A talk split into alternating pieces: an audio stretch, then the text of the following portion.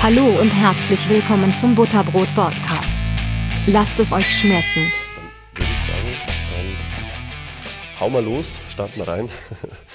ähm, wie immer oder wie, wie so oft, äh, herzlich willkommen in Ingolstadt. Herzlich willkommen, vor allem Herr Schweiger, ähm, zum Butterbrot Podcast. Wir unterhalten uns heute über das Thema E-Mobilität bzw. Elektromobilität und äh, in dem Zusammenhang natürlich nicht nur über die Mobilität, sondern natürlich auch über Elektroautos, also Automobilität. Und äh, ich freue mich total, dass Sie da sind und dass wir über das Thema sprechen dürfen.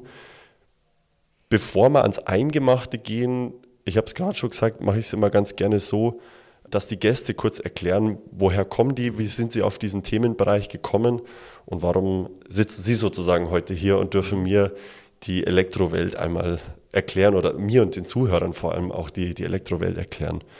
Also freut mich, dass ich hier sein kann. Ich bin ja quasi Nachbar, also keine, keine 100 Meter weit weg. Ich leite dort das äh, CECOS, das ist das Charisma Institute for Electric Connected and Secure Mobility und beschäftigen uns dort mit den, hauptsächlich mit den Sicherheitsaspekten von der Elektromobilität. Und bin an der THI Professor für Elektromobilität und Fahrzeugelektronik. Das Ganze jetzt seit fast zwölf Jahren. Also in einem Monat sind es genau zwölf Jahre, wo Chaka. ich wieder hier bin in Ingolstadt. Also gebürtiger Ingolstädter, das hat mich wieder heimgeführt. Und ja, davor habe ich einige berufliche Stationen in der Automobilindustrie gehabt. War bei Continental habe einer der ersten Batteriesysteme für die Elektrofahrzeuge entwickelt, zumindest für die neue Welle der Elektromobilität, die so seit ja, 2010 so losgelaufen ist.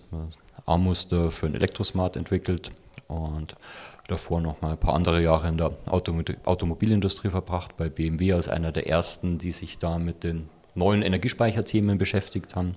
Da war ich 2005 dort, war noch sehr überschaubare Zeit mit den neuen Themen, war so, ja, im ersten halben Jahr konnte man vielleicht von BMW so Hälfte, äh, alle Leute, die sich mit der Elektromobilität beschäftigt haben, in einen Besprechungsraum setzen. Wahnsinn, ey seitdem gigantisch explodiert. Das kann man jetzt nicht, sich nicht mehr vorstellen. Oder der Besprechungsraum muss gigantisch groß sein. Vielleicht im Olympiastadion wird es gehen, aber das war damals sehr, sehr überschaubar. Ja, und davor war ich in Regensburg Chemie studiert und promoviert über Elektrolyte für Lithium-Ionen-Zellen. Bin also so in die Batteriewelt reingekommen. Mhm. Hat damals noch niemand was von Elektroauto, an Elektroautos gedacht. Das war entweder Vergangenheit oder ferne Zukunft. Es war völlig irrelevant. Handys, da, da, hat man dafür die Batterien gedacht, aber das war damals so die Anfänge der Elektrochemieforschung oder Anfänge jetzt aus jetziger Sicht. Damals war es halt Elektrochemieforschung sehr überschaubar mit in Europa Handvoll Leuten, die sich damit beschäftigt haben. Das war kleine Welt damals und seitdem nicht mehr vergleichbar. Ja. Ja, und warum ich da reingekommen bin, ja, das war so in Schulzeiten, da habe ich mich schon mit allem Möglichen, was so Chemie, Physik, Elektrotechnik beschäftigt hat. Und ja, ich hab, konnte mir nie entscheiden, mache ich Elektrotechnik oder Chemie und habe mich dann für ein Chemiestudium entschieden, weil man so Elektrotechnik so als Hobby nebenher machen kann. Was man hier so im Makerspace okay. auch ganz gut sieht, das passt also ganz gut. Und dann war die Überlegung, ja, sowas kann man nebenher machen, Chemie nebenher, das ist, glaube ich, ein bisschen schwierig. Ja. Und war dann so die Entscheidung, aber die Elektrotechnik hat mich immer nicht losgelassen. Und dann bin ich halt so in der Elektrochemie gelandet, weil ja, ist beides drin, schon im Namen. Und dann darüber halt dann hinterher in die Autoindustrie gelandet. Und dann jetzt hier an der Hochschule. Äh, haben Sie damals schon geahnt, dass, das, äh, dass dieses Feld E-Mobilität was wird, was Sie zukünftig be, äh, beschäftigen wird? Oder war das schon immer so, dass es einfach interessiert hat und mal gucken, wohin mich das führt? Eigentlich nicht. Das war also nicht, nicht absehbar damals. Also so Schulzeiten haben wir mit ein bisschen Umweltmesstechnik, Gasen beschäftigt, so die Auswirkungen äh, vom Verbrenner.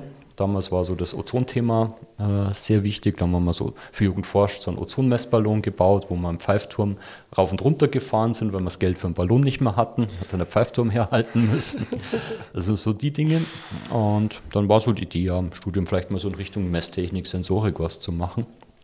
Und dann halt über Kontakte mit meinem Doktorvater, den ich halt im Studium kennengelernt habe, wo das recht gut gepasst hat, bin ich halt da in der Elektrochemie reingekommen, was halt da auch an der Schnittstelle ist. Und gesagt, während der ganzen Promotion war so Elektrofahrzeug kein Thema. Hybridfahrzeug war kein Thema. Krass. Es gab das 42 Volt Bordnetz, nicht das 48 Volt Bordnetz, von dem man, das man heutzutage auf einige, manchen Fahrzeugen hat, aber das war am Anfang von meiner Promotion ein Thema. Das ist während der Promotion ad acta gelegt worden, hat die Autoindustrie gemeint, brauchen wir nicht.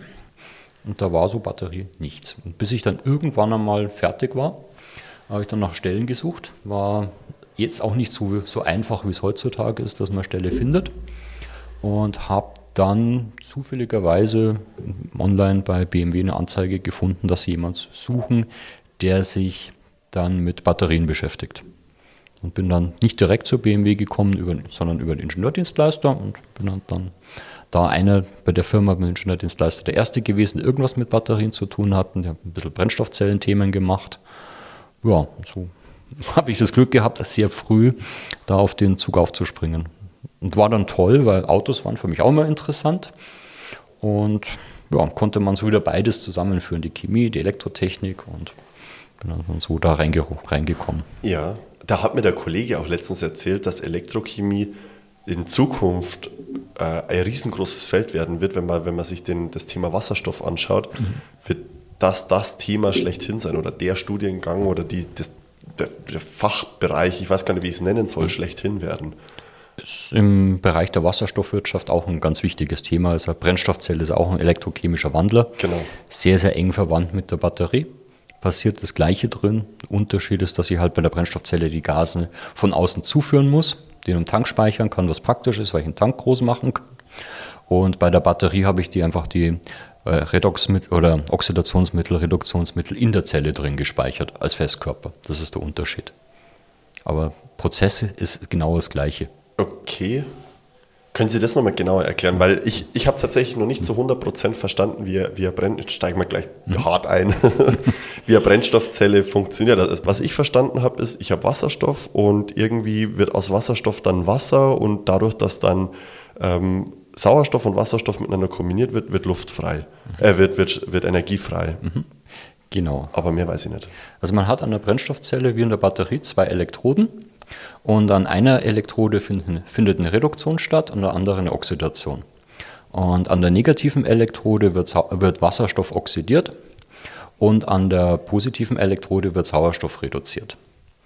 Dabei entsteht Wasser als Reaktionsprodukt. Ich muss also der Brennstoffzelle Wasserstoff zuführen als Reduktionsmittel und Sauerstoff zuführen als Oxidationsmittel.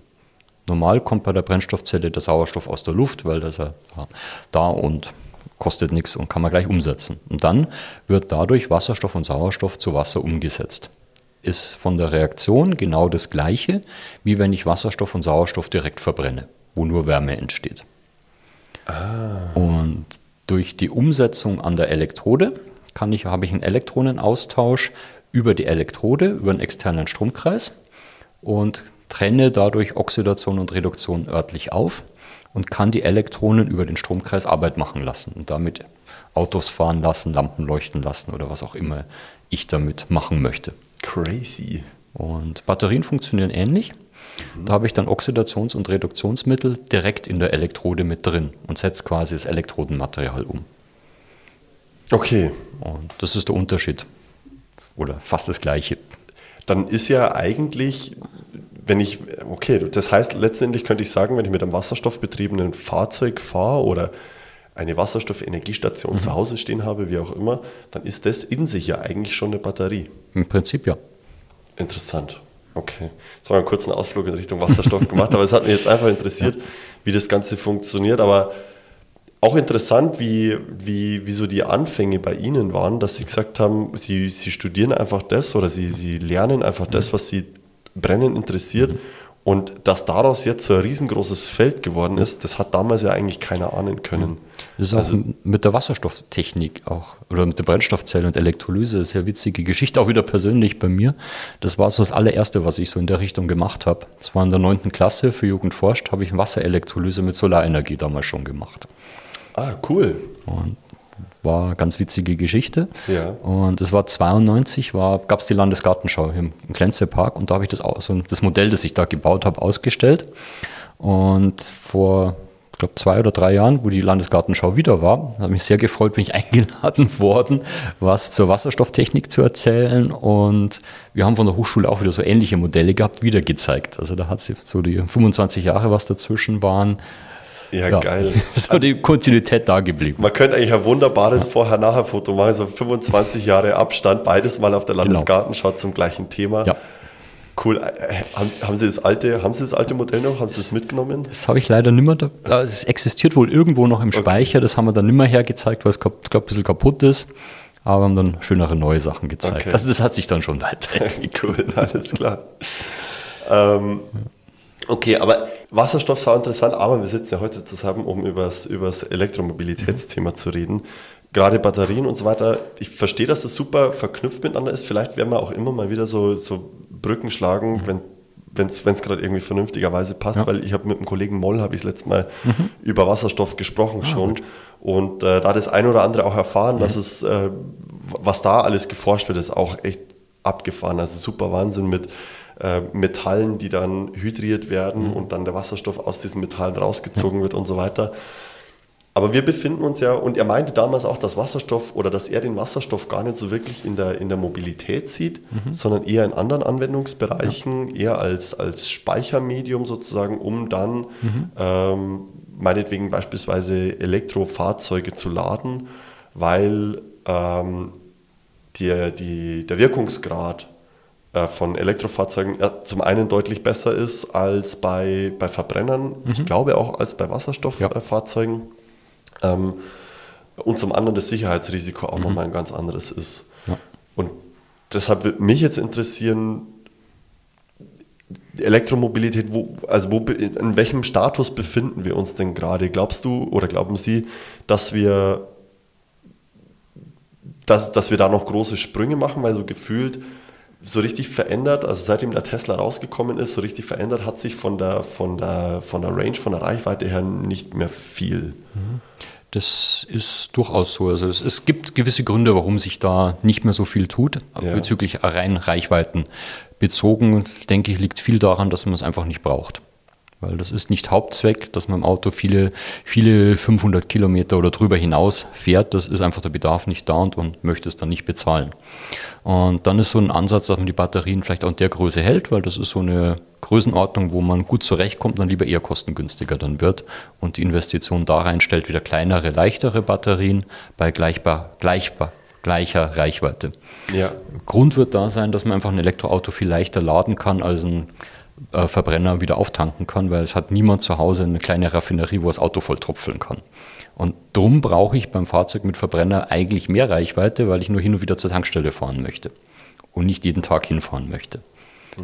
Darum baue ich da einen großen Tank rein, wo ich vielleicht so 1000 Kilometer Reichweite habe, die ich ganz selten am Stück leer fahre, aber dass ich halt nicht lästig immer zu dieser Tank, Tank, Tankstelle fahren muss. Und beim Elektroauto tue ich mich leicht, das kann ich zu Hause laden, wenn ich zu Hause laden kann.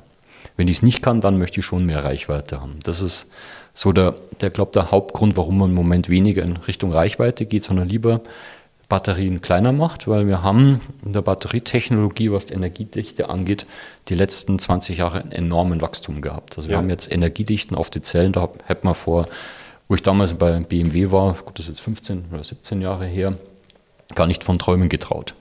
Und das hat sich so entwickelt, so jedes Jahr 5 bis 10 Prozent mehr Energiedichte. Und wenn man das halt so 15 Jahre am Stück schafft, dann kriegt man halt Energiedichten raus, die Wahnsinn sind. Ja. Und deswegen kann man jetzt vernünftige Elektroautos bauen. Und jetzt muss man sich überlegen, mache ich die, steigere ich die Reichweite oder mache ich dann die Batterie kleiner und wieder günstiger, weil ich halt mehr Energie auf einen kleineren Bauraum packen kann. Ah. Das wird so ein Trend sein, wo man, wird, sich, wird der Markt zeigen, was wollen die Leute haben. Vielleicht gibt es beides, was mit 500 Kilometern, was mit 1000 Kilometern. In zehn Jahren wird sich zeigen. Aber das ist so auch, man muss halt ein Auto entwickeln, das für den Kunden da ist und nicht irgendwas auf dem Papier toll kann, was keiner bezahlen mag. Ja, ich glaube auch, dass das was ist, was bei den Automobilherstellern vom, vom Umdenken her erstmal passieren musste oder muss, dass man nicht irgendwas technologisch super aufwendig und so cooles baut mhm. und irgendjemand kauft es dann schon, sondern ja. eher in Richtung, was will der Markt denn eigentlich? Mhm. Und die, das große Argument ist ja immer, ja, keine Ahnung, ich will jetzt von äh, München an den Gardasee meinetwegen fahren. Ja. Dann will ich ja nicht irgendwie drei, vier Mal zwischendrin stoppen, sondern mhm. liebst, am liebsten will ich hier einmal durchfahren oder ja. maximal einmal tanken, kurz fünf Minuten voll tanken und weiter so, geht's. So ist das. Und das kann man ja mit den jetzigen Systemen machen, weil Wenn ich jetzt ein Elektroauto habe mit 500 Reichweite, 500 Kilometer Reichweite auf dem Papier, wenn man dann nicht super sparsam fährt, dann schaffe ich vielleicht realistisch 300 mit nochmal 80, 100 Reserve drin und kann dann zum Laden fahren. Und in der Zeit, wo ich das leer fahre, das dauert auch so drei Stunden, möchte, möchte ich als Fahrer auch eine Pause machen, die dann auch so mit dem Laden zeitlich zusammenpasst. Und dann kann ich so Strecken 500, 600, 800 Kilometer mit einmal Laden leicht überbrücken. Ja, das stimmt. Und das passt so dem, was der Fahrer als Mensch haben möchte, ganz gut zusammen. Wie, wie schnell sind wir da inzwischen vom Laden? Also was ist da möglich? 20, 30 Minuten dann ist das Ding voll. Oder so 80 Prozent. Okay. Wir, haben, wir haben in der Hochschule einen Tesla als Dienstfahrzeug, mit dem ich einige Landstreckenfahrten gemacht habe. Und wenn Sie da so einem Supercharger hinfahren, bis das eingesteckt ist, es geht super schnell, weil ich muss ja keine Karten und nichts mehr haben. Ich stecke es ein und buche dann das passend ab von der Kreditkarte, muss da nichts machen. Ah, der erkennt das Auto automatisch quasi. Er erkennt es automatisch und ich kriege aus der App ein PDF raus mit Hochschul-E-Mail-Adresse und Rechnungsadresse, die ich wunderbar mit der Reisekosten einrechnen kann. Besser kann es gar nicht sein. Super. Und ja, und dann lädt es und wenn man dann kurz weggeht, irgendwas heißt bloß schnell eine Semmel zum Essen geholt, dann schimpft das Auto schon wieder, ist es voll, man hat die Semmel noch nicht gegessen. das ist also da schon fast das. Ach, so schnell geht es, okay. Das ist, ja, ein bisschen rumläuft, ist in 20 Minuten schnell vorbei. Ist, glauben Sie, dass das möglich ist, die, die Tankstellen, also die, oder diese Ladesäulen, ja. müsste man eigentlich eher sagen, dann entlang der Autobahn, weil das werden ja nach wie vor die, mhm. die Hauptverkehrsrouten sein, entlang der Autobahnen.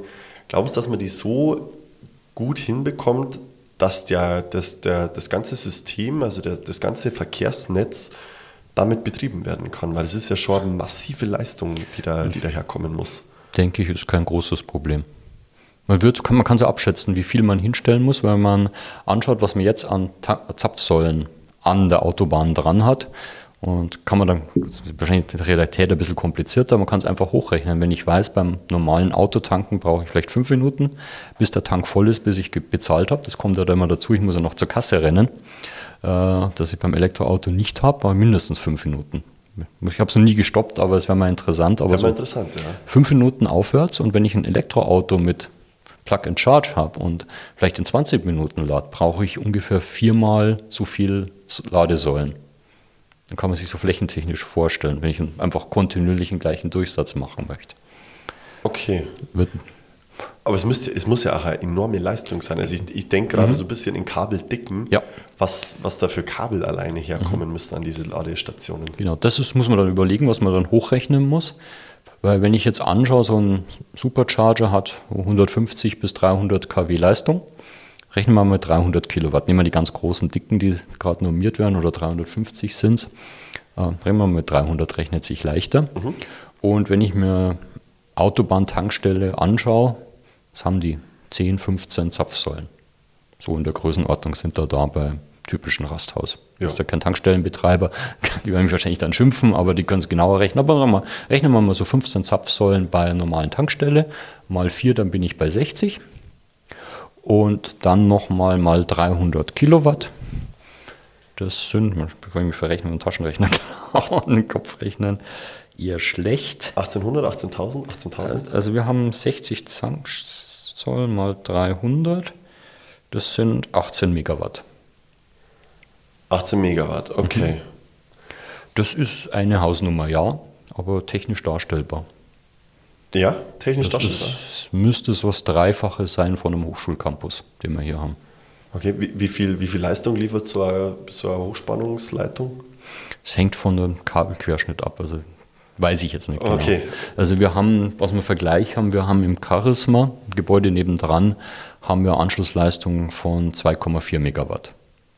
Okay. Das ist aber nur für das Forschungszentrum und der restliche Campus vielleicht das Dreifache. Und dann, wenn man so hochrechnet, vielleicht so drei, vier Mal so den Hochschulcampus, der jetzt hier in Ingolstadt nicht riesig groß ist für die Leute, die ihn nicht kennen. Also ja. es ist was, aber es ist nichts irgendwo aus der Welt. Drei bis vier Mal die Leistung von einem Hochschulcampus. Gut, wobei man ja, ja, wobei, okay, der Hochschulcampus ist auch nur tagsüber betrieben, weil ich gerade ja. sagen wollte, die Fahrzeuge fahren ja meistens dann eher tagsüber und ja. nicht nachts. Ähm, wobei das natürlich auch nochmal eine Challenge werden könnte. Ne? Also der, der Strom liegt ja dann ja. ähm, vielleicht auch nachts permanent an, wobei auch da könnte man wieder sagen, wenn man mit Erneuerbaren arbeitet, dann mhm. hat man die Solarenergie ja auch eher ja. tagsüber zur Verfügung. Das ist, wird interessant, wie das genau sein wird. Und Schwierigkeit ist, wie Sie sagen, in der Nacht laden. Wäre sinnvoller tagsüber laden, wo ich Energie im Überschuss habe. Und da wird natürlich spannend, halt entsprechend Parkplätze in den, bei den Firmen, weil viele Leute nutzen das Auto, um die Arbeit zu fahren, mit Ladetechnik auszustatten. Das, ja. Weil dann kann ich die überschüssige Energie, die ich tagsüber habe, wunderbar in die Elektroautos reinspeichern. Also Total, ja. Mhm. Also da können sich, da können sich komplett neue, neue Wohn- und Mobilitätskonzepte, gut, Mobilitätskonzepte sowieso, aber neue Wohnkonzepte vielleicht auch ergeben, dass dann, weiß ich nicht, Arbeitgeber eher in Wohnregionen mhm. sich ansiedeln, damit, wenn sie abends nicht mehr genutzt werden, die Ladesäulen, die Anwohner, die dann dort sind, die Ladesäulen trotzdem ja. weiterhin nutzen können. Wäre Möglichkeit, ja. Aber ob das so, ob sich das vielleicht. Keine Ahnung, war jetzt einfach mal aus der Hüfte ja. geschossen, gesponnen, aber ähm, interessant. Also, das heißt, für mich klingt das so, wie Sie das gerade darstellen, dass Sie das schon äh, als Möglichkeit sehen, das in der Größe, wie wir gerade in den Individualverkehr leben, zu skalieren, ja, die E-Mobilität. Das ist, sehe ich da weniger ein Problem. Das ist auch so für einen Gesamtenergiebedarf, ist das, was man fürs Auto braucht, eher klein im Vergleich zu das, was in die Industrie, Haus, Haushaltswärme und so weiter fließt. Das ist also ja. für, ich glaube, ich kenne so Größenordnungen, wenn man alle Autos auf Elektro umrüstet, müsste ich, hätte ich vielleicht 10% mehr Energiebedarf elektrischen Energiebedarf. Wirklich? Das ist überschaubar. Ich hätte, boah, das hätte ich nicht. Ich dachte, dass es vielleicht um die Hälfte mehr ist nee, oder so. Man ist immer überrascht, dass das nicht so viel mehr ist. Ja. Es gibt schon Herausforderungen im Detail, wenn Sie jetzt eine Tiefgarage haben, in einem Wohnhaus. Mhm. Da ist nicht viel elektrische Anschlussleistung verbaut, weil ich brauche Beleuchtung, ein bisschen was für äh, Brandmeldeanlagen und ein paar Steckdosen, damit der Hausmeister irgendwie seine Maschinen anschließen kann. Aber da ist nicht viel Anschlussleistung da da fehlt es, muss man nachinstallieren. Das sind halt Herausforderungen, das richtig zu machen. Dann teilweise auch die Anbindung an die Mittelstromversorgung, ein Mittelspannungsnetz. Okay. Das muss angebunden werden, ist auch nicht dafür ausgelegt. Da wird man schon einiges noch nachinstallieren müssen, aber es ist technisch machbar. Das ist nichts irgendwo, dass man jetzt plötzlich alles zehnmal so groß braucht, äh, sondern man muss halt klassische Elektrotechnik nachbauen. Und ja. Gibt es auch sicher einige interessante Geschäftskonzepte, weil wenn Sie große Tiefgarage haben mit nicht zehn Autoplätzen, sondern mittel, mittelgroßes Wohnhaus mit vielleicht 100, 200 Tiefgaragenplätze, wird man nicht jeden Tiefgaragenplatz mit einer Schnellladefähigkeit ausstatten wollen. Das geht nicht äh, von der Anschlussleistung her, sondern irgendwas mit dem Lastmanagement, äh, dass man halt ein paar Autos gleichzeitig laden kann, aber nicht alle und das dann irgendwie intelligent abgerechnet, dass man nicht überall in jede Wohnung einen eigenen Stromzähler einbauen muss oder eigene Leitungen vom Tiefgaragenstellplatz hochlegen muss. Aber da gibt es Firmen, die bieten so Lösungen an. Okay. Gut, das ließe sich sicherlich dann auch über die Zugehörigkeit des Fahrzeuges lösen und so weiter. Genau, es ist ja, oder über einen Stellplatz, weil sie haben einen Stellplatz, legen die Leitung hin und dann können sie, haben zwar an jedem Stellplatz eine eigene Leitung, aber die sind nicht, können nicht alle gleichzeitig laden braucht man auch nicht, weil nicht alle Autos gleichzeitig da drin stehen und geladen werden müssen. Ja. Sondern vielleicht Hälfte oder ein Drittel. Ich weiß nicht, wie da die genauen Nutzungsfaktoren sind und dann kann man das halt mit deutlich geringeren Kosten sowas installieren und betreiben, als wenn sie alles auf hm, Schnelllade eh nicht, aber 11 Kilowatt auslegen würden. Brauchen es nicht, weil ja. das ist, da kann man intelligente Systeme anbieten. Es gibt Firmen, die, die machen sowas. Ja, ich, ich meine, gerade in der heutigen Zeit, wo eh alles deutlich komplexer wird, wo aber auch die Möglichkeiten bestehen, komplexe Probleme zu lösen, ja. über sei es KI, sei es einfach ganz normal über einen PC, also über die Computerprogramme, mhm. die existieren, ähm, kann ich mir schon vorstellen, dass, das, dass man das intelligent löst. Ich glaube, das große Thema wird sein, die, die Schnittstellen sauber zu bauen. Mhm. Also, dass der Energieversorger mit dem äh, Ladesäulenhersteller ähm, sauber Schnittstellen baut, dass der Ladesäulenhersteller mit allen Automobilherstellern mhm. äh, eine saubere Schnittstelle ähm, herstellt, dass auch solche Themen wie das, was, was wir früher hatten mit den ganzen Smartphones, dass äh, der eine Smartphone-Hersteller hat komplett andere Kabelanschlüsse wie, wie wieder der nächste Smartphone-Hersteller, dass sowas von vornherein gar nicht erst existiert, ja. sondern mit alle Schnittstellen zueinander passen. Das ist ganz wichtig. Und das hat man auch jetzt zum Beispiel mit diesen Plug-and-Charge-Möglichkeiten geschaffen, dass das geht Weil wenn man sich da ein bisschen erinnert, so vor zehn Jahren, was das für ein Chaos war, ein Elektrofahrzeug zu laden mit zig Lade, Ladekarten, wo man sich wundert, weil ich habe zwei, äh, zwei Bezahlkarten, eine EC-Karte und eine Kreditkarte, da kann ich weltweit alles kaufen. Nur ich kann für jede Elektroladesäule hätte ich, habe ich damals eine andere Ladekarte gebraucht, weiß nicht, was sich sowas ausdenkt. Aber oder? Also das ist vollkommener Irrsinn, oder? man wundert sich, aber es war so. Und mit solchen Lösungen kann man das wunderbar machen. Und da gibt es Standards, mit denen das beschrieben wird. Und wenn das konsequent durchgezogen wird, ist das alles super einfach. Mhm. Es eröffnet dann eine Möglichkeit, wenn Sie wissen, Sie brauchen das Auto die, nächsten, die nächste Woche gar nicht, dann stelle ich halt ein, das soll dann laden, wenn der Strom möglichst günstig ist. Da kann ich so auch adaptive Strompreise machen und sage, ich lade nur dann, wenn der Strompreis jetzt gerade unter 3 Cent ist. Um halt ah, zu ja, spinnen. Das, das wäre natürlich clever, ja. Dann, ja. Kann ich, dann bin ich nicht mehr abhängig von den, von den Zapfsäulen. Genau.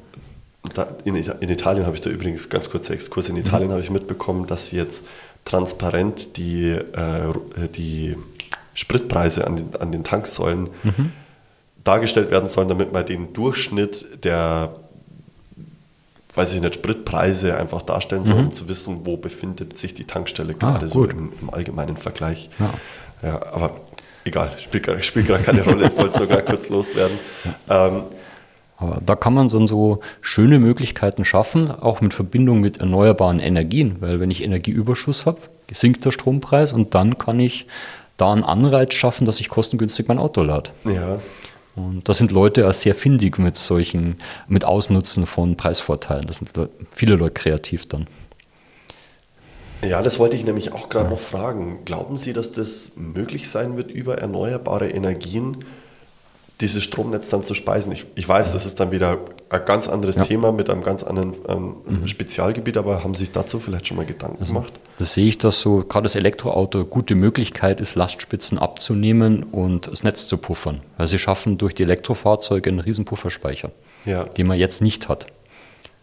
Und selbst wenn ich die, es gibt zwei Möglichkeiten, das zu machen. Die, die komplizierte Variante, die technisch schön ist, dass ich ein bidirektionales System habe, wo ich ins Netz sogar speisen kann. Das ist so die große Lösung, die halt noch mehr äh, Schnittstellen und Abgleich erfordert. Ist dann super, da kann ich noch viel mehr machen. Oder die einfache Lösung, ich mache es einfach, ich lade dann preisgesteuert. Dass ich einfach nur dann Energie aus dem Netz nehme, wenn es billig ist. Das ist, brauche ich, kann ich das Auto einfach machen, ich kann das Netzregelung ein bisschen einfacher machen. Ähm, selbst das bringt schon viel, weil ich dann einfach den Überschuss Energie wegbekomme und dann, wenn ich Mangelenergie habe, dann weniger in die Autos reinladen muss, wenn ich es nicht muss. Okay, da habe ich zwei Fragen dazu. Mhm. Ähm, Frage 1, dieses Bidirektionale. Ja. Belastet es nicht meinen Akku mehr? Ja. Das hat Nachteile für den Akku. Für den Akku, weil jetzt würde ich davon ausgehen, ich bin Verbraucher. Mhm ich will meinen Akku vollladen und ich möchte ja möglichst lang was von meinem Akku haben und ja. nicht nur damit äh, irgendwie in Deutschland das Netz gepuffert wird, dann irgendwie nochmal draufzahlen. Genau, dann muss halt der Preis, den ich fürs Zurückspeisen so groß sein, damit das mehr, für mich mehr wert ist, als was mein Akku verschleißt. Okay. Das ist ein kompliziertes Geschäftsmodell und darum denke ich so diese bidirektionalen Lösungen nicht nur für einen Anwender nicht so sehr attraktiv, weil einfach kompliziert, aber auch für Netzbetreiber. Ich muss noch Kommunikation mit dem Fahrzeug haben und macht es alles viel aufwendig. Ich habe mehr Möglichkeiten, wie ich das Netz super stabilisieren kann, aber ein Riesenaufwand. Ja, aber, und auch von der Nachhaltigkeit ja, her nicht wirklich. Das ist, ja. Aber gut, wenn ich Nachhaltigkeit, wenn ich stationär dafür große Speicher hinstelle, kommt es aufs Gleiche raus. True, auch ja. wieder wahr. Ja. Und daher kann es neutral sein, wenn man das anschaut, aber es ist mehr Aufwand. Aber wenn ich jetzt einen, einfach einen variablen Strompreis habe, wo ich das Auto als Pufferspeicher hernehmen kann, nur beim Laden, wenn ich es dann lade, wenn es günstig ist und wenn der Strom da ist, dann habe ich keine Verschleißprobleme in meinem Auto. Ich habe spare Geld, weil ich es billiger laden kann und für Netzbetreiber, da kriegt Überschussenergie weg und im Mangelfall oder wenn ich wenig Energie habe, braucht das nicht bereitstellen. Ja. Und was einem da hilft, ist, dass so ein Auto eigentlich kein Fahrzeug ist, sondern eigentlich ein Stehzeug. Ein Auto ja, steht, steht 95 Prozent seiner Zeit rum. Und dann kam ich jede Zeit der Welt, das wieder aufzuladen. Ja. Klar, also wenn ich es im, im, großen Kosmos sehe, ähm, auf jeden Fall, ja. Mhm. Dann ist das auf jeden Fall eine große, ein großer Speicher, der ja. die Großteil der Zeit rumsteht. Genau. Ja. Zu diesen variablen Preisen noch, das ist die zweite Frage, zu den variablen Preisen. Glauben Sie, dass das von den Betreibern überhaupt gewollt ist? Ich denke ja, weil die teilweise sogar zahlen müssen, wenn sie Strom abgeben. Also wir haben teilweise negative Strompreise. Nicht oft, aber manchmal ist der Fall da, dass es hier ist. Ja, das ist in Österreich, glaube ich, so. Gell? Wir bezahlen nach Österreich, mhm. wir bezahlen die Österreicher, dass sie unseren Strom abnehmen. Die mhm. pumpen damit ihre, ihre ja. Wasserspeicher wieder nach oben mhm. ähm, in ihre Stauseen, um dann und danach kaufen wir den Strom wieder zurück, weil sie über diese, über diese Gefälle ähm, und Turbinen oder diese Gefälle-Turbinen, ja. ich weiß gar nicht, wie man es genau nennt, Jedenfalls das Wasser fließt über, über mhm. riesengroße Rohre in, ins Tal an Turbinen vorbei oder durch Turbinen durch, die Strom erzeugen und wir kaufen diesen Strom aus den Turbinen mhm. wieder zurück. Pumpspeicherkraftwerk und Pumpspeicherkraftwerk, das, das ist der Fachbegriff. Dankeschön, ja. Herr Schweiger. Und Regelenergie kostet Geld, egal in welche Richtung Sie schieben. Und dann gibt es halt so Fälle, dass man einfach zu viel Strom hat und dann ist es natürlich für einen Stromanbieter günstig. Und für einen Stromerzeuger ist es auch teilweise ungünstig, teuren Strom zu machen, weil er halt spezielle Kraftwerke vorhalten muss und möchte auch nicht immer unbedingt. Und daher kann es dann schon, äh, wird es sich über den Preis regeln, wann halt was wie günstig ist. Und da kann ich dann halt als Kunde mehr daran teilnehmen, als wenn ich immer meinen teuren Durchschnittsstrompreis nutze. Ja, verstehe. Und ich glaube auch für, die, für einen durchschnittlichen Autofahrer interessant, weil wenn Sie so im Bekanntenkreis schauen oder vielleicht bei sich selber, es gibt viele Leute, die schauen an, ja, wo zahle ich einen halben Cent weniger oder einen Cent weniger beim Tanken? Dann wird dann irgendwie, weiß Gott, wohin gefahren, weil es da billiger ist. Ja, das, ich bin ganz ehrlich, ich habe das früher auch gemacht, aber das habe ich aufgehört, weil ja. man muss auch die Zeit irgendwo aufrechnen, genau. finde ich. Aber es ist natürlich deutlich einfacher, wenn ich zu Hause einfach die Steckdose anstecke, mhm. den Preis eingebe, den ich bezahlen möchte ja. und dann muss ich nicht das die ganze Zeit auf dem Schirm genau. halten. Ja, stimmt schon. Und dann überlegen Leute, ja, wann weiß ich, wann werde ich wieder das Auto fahren oder fahren vielleicht einmal mit dem Fahrrad, weil dann weiß ich, am Sonntag ist immer der Strom billig zum Beispiel. Und ja, irgendwie sowas wird dann passieren. Das sind Leute sehr kreativ. Krass. Ja, das, aber es bedeutet natürlich auch, dass man, gut, aber es macht ja auch nicht jeder, weil ich gerade sagen wollte, das bedeutet ja dann auch, dass man sich sehr stark nach dem Ganzen richten muss, aber muss ich ja gar nicht. Also ich kann ja trotzdem, das genau. ist dann wieder Angebot und Nachfrage, ja. wenn ich jetzt unbedingt fahren möchte oder wenn ich meinen Akku unbedingt voll haben möchte, mhm. dass ich dann einfach voll lade und fahre. Ja, dann Fertig. muss ich halt den sauren Apfel beißen, aber das Gleiche, was man dann muss, wenn ich einen Verbrenner an der Autobahntankstelle tanken muss, das ist auch Ecke teurer. Ja, das ja, ist so die vergleichbar ähnliche Situation. Ja. Hm. Für manche Leute wird es teurer, für manche billiger. Das hängt halt stark davon ab, wie flexibel man ist. Ja, das stimmt. Ähm. Jetzt haben wir gesagt, oder Sie haben gesagt, es ist technisch gesehen mhm. ist es möglich, das auf ein großes, also groß zu skalieren mit dem Verkehrsaufkommen, mhm. das wir gerade haben, groß zu skalieren, auch in, in, äh, realistisch umsetzbar. Wie sieht es denn aus von den Rohstoffkapazitäten, die ich dafür benötige? Ist, ist das überhaupt möglich? Weil Deutschland hat ja keine Lithiumvorkommen oder sonstiges. Mhm. Das ist eine interessante Frage. Es gibt einige Hochrechnungen, was so Lithiumerzeug oder Lithiumvorräte angeht, dass man das wohl gut darstellen kann. Also den ganzen Verkehr auf Lithium-Ionen-Basis umstellen könnte. Also es gibt's. Problem mit Lithium aktuell ist es, dass es noch nicht in den Mengen gefördert wird, wie man es braucht, weil einfach die Infrastruktur nicht da ist, weil es baut keine einfach Minen in der Hoffnung, dass man mal 30 Jahre später mal irgendein Metall verkauft. Das ist Irrsinn.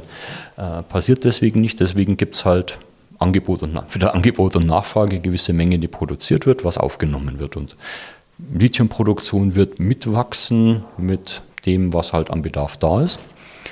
Lithium hat einen Nachteil, es ist, kommt weltweit sehr verdünnt vor. Es gibt es überall, aber kein, nicht wie Kohle, wo man einfach ein Loch in die, oder Eisenerz, wo man ein Loch im Boden bohrt und das dann sehr hoch konzentriert fördern kann, sondern es sind wenige Prozent, die man in hoch angereicherten Lithium-Lagerstätten äh, findet. Dann bauen sie irgendein Salz ab und da ist halt ein, zwei Prozent Lithium drin. Das ist dann schon viel. Okay, deshalb schwemmt man auch diese ganzen Regionen dann ja. auf, die dann so total verwüstet sind. Das ist das Problem mit jedem Bergbau. Ja, okay. also man schwemmt, versucht dieses Salz rauszuschwemmen, genau. dann, oder? Okay. Das ist dann ähnlich, ja gut, wenn sie Erdöl abbauen, haben sie auch, erzeugen sie auch riesen Umweltschäden ja. oder Kohleabbau zum Teil auch. Ja. Und das muss man halt schauen, dass man das halt umweltverträglich gestaltet. Das ist aber ein generelles Problem, wenn der Mensch irgendwo was aus der Natur holt, dass es, wenn man es nicht schön, schön plant und alles sauber macht, halt eine Sauerei wird. Hat man einen dicken Fußabdruck, ja, ja, ja klar. Und da also, muss man halt schauen, dass man das in den Griff kriegt. Man muss sich nur daran zurückerinnern, wie, die, wie diese, ähm, wie, heißt, wie hieß sie gleich nochmal? Deepwater Horizon, mhm. diese Ölplattform vom ja. Golf von Mexiko kurz vor Texas in die Luft gegangen ist. Mhm das war ja auch eine Riesensauerei. Ja. Ja, ja das stimmt. Also klar, man ist es jetzt in Anführungszeichen gewohnt, weil es die letzten Jahre immer mal wieder passiert ist, dass irgendwie ein Öltanker mhm. ausgelaufen ist oder sonstiges. Ähm, das mit dem Lithium, äh, ich weiß gar nicht, wie ich es nennen soll, Berg- oder Abbau, äh, mhm. wie nennt man es? Bergbau, ja. Mit dem Lithium-Bergbau. Oder Tagebau ist es. Genau, mit dem Lithium-Tagebau. Ja ähm, sieht man halt immer wieder diese Vorher-Nachher-Bilder, ähm, wo dann Regionen echt komplett verwüstet sind und auch auf Dauer erstmal verwüstet sind, ähm, bis da wieder was, was nachwachsen kann wegen dem Salz. Aber das heißt, ähm, auch rohstofftechnisch könnte das umsetzbar sein mit Lithium. Das wäre mit Lithium umsetzbar und es gäbe auch noch Alternativen. Man kann auch Natrium-Ionen-Batterien bauen. Ja, da hat man Natrium gibt es in rauen Mengen. Also ja. Kein Salzwasser im Meer haben sie ja klar, Natriumchlorid. Ne? Genau, haben sie ein paar Prozent, glaube vier Prozent sowas. Äh, Salzgehalt im Meer. Nicht, so ungefähr müsste sein. Okay. Lagen Sie mich da auf die Prozente fest, aber so, da ist sehr viel da. Ja, und daran wird auch geforscht, dass man das wird nutzen kann. Auch daran geforscht. Gibt einige Natrium-Ionen-Batterien im Fahrzeug, glaube ich, noch nicht angekündigt. Einige äh, haben einige technische Nachteile. Energiedichte ist schlechter. Also man muss schwerere und größere Batterien ins, für die gleiche Reichweite ins Auto einbauen. Aber es wäre Alternative, da ist so viel da, das wird nicht ausgehen.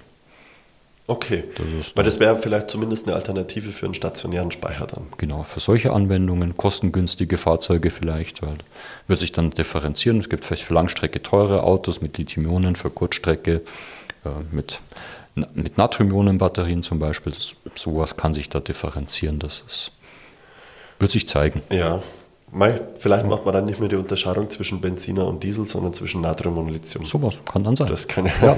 Das eine ist halt das Langstrecken und das andere ist das Stadtauto. Genau, ja, so richtig. Ja. So wie beim Diesel, Benziner fast auch. Ich wollte es gerade sagen, das heißt, diese, genau diesen, diesen, äh, diesen Vergleich machst du beim, mhm. beim Diesel und Benziner auch. Ja.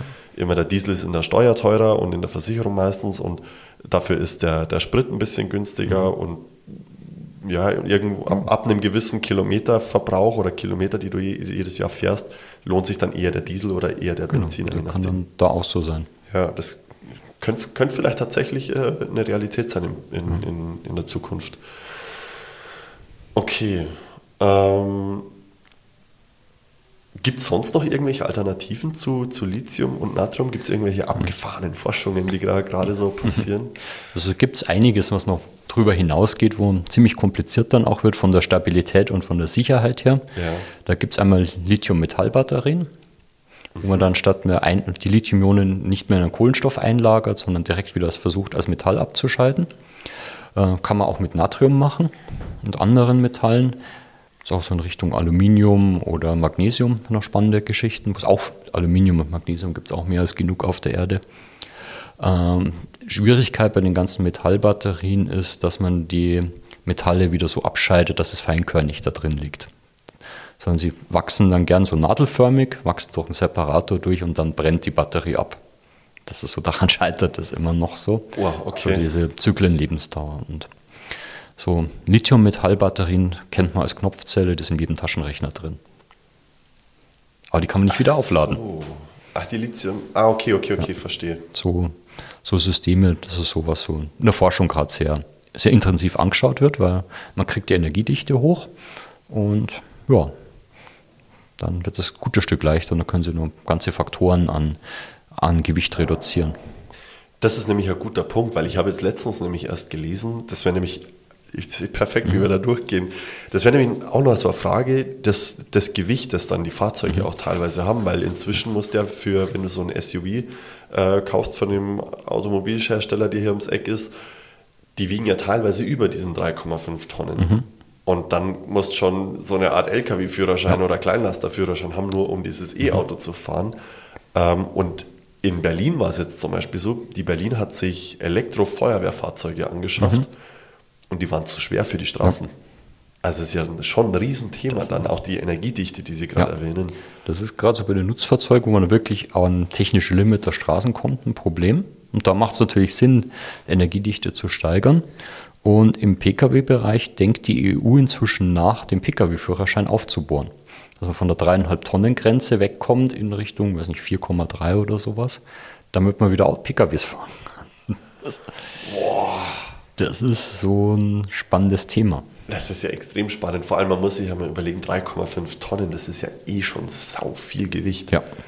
Und dann hockt meinetwegen, keine Ahnung, eine Person alleine in so einem 4-Tonnen-Fahrzeug drin, ähm, um von A nach B zu kommen. Ich meine, klar, it is what it is, aber es hat ja auch seinen Grund gehabt, warum man eine gewisse Gewichtsgrenze festgelegt hat. Keine Ahnung, äh, Bremsweg und äh, weiß ich nicht, was da noch alles vielleicht mit, mit berücksichtigt wurde. Ich weiß nicht, wie das zustande gekommen ist. Ich denke eher so Fahrzeugvolumen, dass man die großen Autos nicht mehr fahren kann, weil so bis jetzt waren der PKWs relativ leicht und nicht so groß. Und dann gab es halt die, ich habe einen alten Führerschein, wo ich nur 7,5 Tonnen fahren darf. Und Ah, sie glücklicher. das ist dann, ich mache es nicht oft, aber das ist dann schon eine Herausforderung.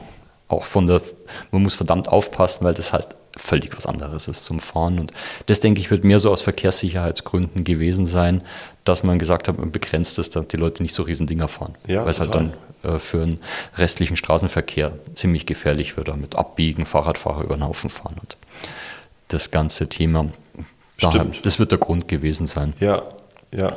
Also es gibt ja nicht umsonst den LKW-Führerschein. Ja, das ist da der Grund. Und dann hat man halt gesagt, ja, dreieinhalb Tonnen ist LKW noch, ja, gutes Stück größer als ein Sprinter, aber noch kann man vielleicht den meisten Leuten zutrauen. Äh, Hat er einiges an europäischen Harmonisierungsgründen gehabt, warum wir sich darauf geeinigt haben, weil andere Länder halt andere Führerscheine hatten und dann durften, wollte man jetzt sagen, weil jeder darf siebeneinhalb Tonnen fahren, weil die einfach nicht gewohnt waren oder nie gelernt haben. Das wird auch noch ein Grund gewesen sein.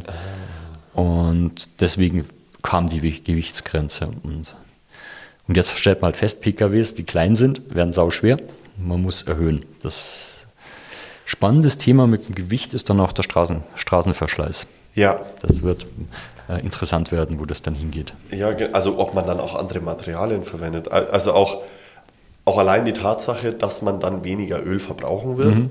heißt ja dann auch, dass man gar nicht mehr so viel Teer herstellen kann. Ja. Also auch das ist natürlich dann wieder Das ein Thema. Und vielleicht gehe ich dann her und baue meine Autobahnen aus Beton oder sowas, damit die für Ja. immer halten, gefühlt. Das ist, weil auch glaubt, auch lebensdauertechnisches Beton auch. Ich bin jetzt kein Straßenbauer, Ja. wenn es gut wäre, würde man es wahrscheinlich mehr hernehmen, wird verbaut, aber wo da die Vor- und Nachteile sind, mit Straßenbaumaterialien weiß ich nicht. Wobei wir ja noch die ganz, ganz, ganz alten Autobahnen aus dem Zweiten Weltkrieg ja ähm, in Deutschland teilweise noch haben, die, wenn ich mich richtig erinnere oder wenn ich es richtig im Kopf habe, äh, tatsächlich immer noch die gleichen Autobahnen sind. Einmal abgefräst zwar schon Ja. teilweise, aber ansonsten immer noch die gleichen sind. Ja, da kann man dann schon, schon sowas machen. Ja. Das, aber das ist, wo Sie das ansprechen, ein gutes Thema ist so die Verkettung der Produkte, die man jetzt hat, weil bei der Ölherstellung oder Benzinherstellung ist das Hauptprodukt, was die Raffinerien machen, Benzin und Diesel und Heizöl, fallen viele, viele andere Produkte an, die man für die Kunststoffindustrie zum Beispiel braucht. Oder die ganze Chemie, großer, nicht die ganze, aber großer Teil der Chemieindustrie, alles, was irgendwie organische Substanzen herstellt, hängt irgendwie am Öl oder am Gas dran. Weil die kostengünstigsten Ausgangssubstanzen sind, die man halt in großen Mengen da hat. Ja. Und da ist die ganze Industrie darauf ausgelegt. Und Ja, wenn man jetzt so deren Hauptprodukt wegnimmt, dann müssen sie alle Prozesse komplett umbauen. Weil dann müssen sie halt schauen, dass sie halt das aus dem Benzin und Diesel, das sie abtrennen, das ist dann da. Das kannst du ja schlecht einlagern. Und das muss dann auch wieder weiterverarbeiten, um andere Rohstoffe draus zu machen. Also wird da eine große Transformation da mitziehen.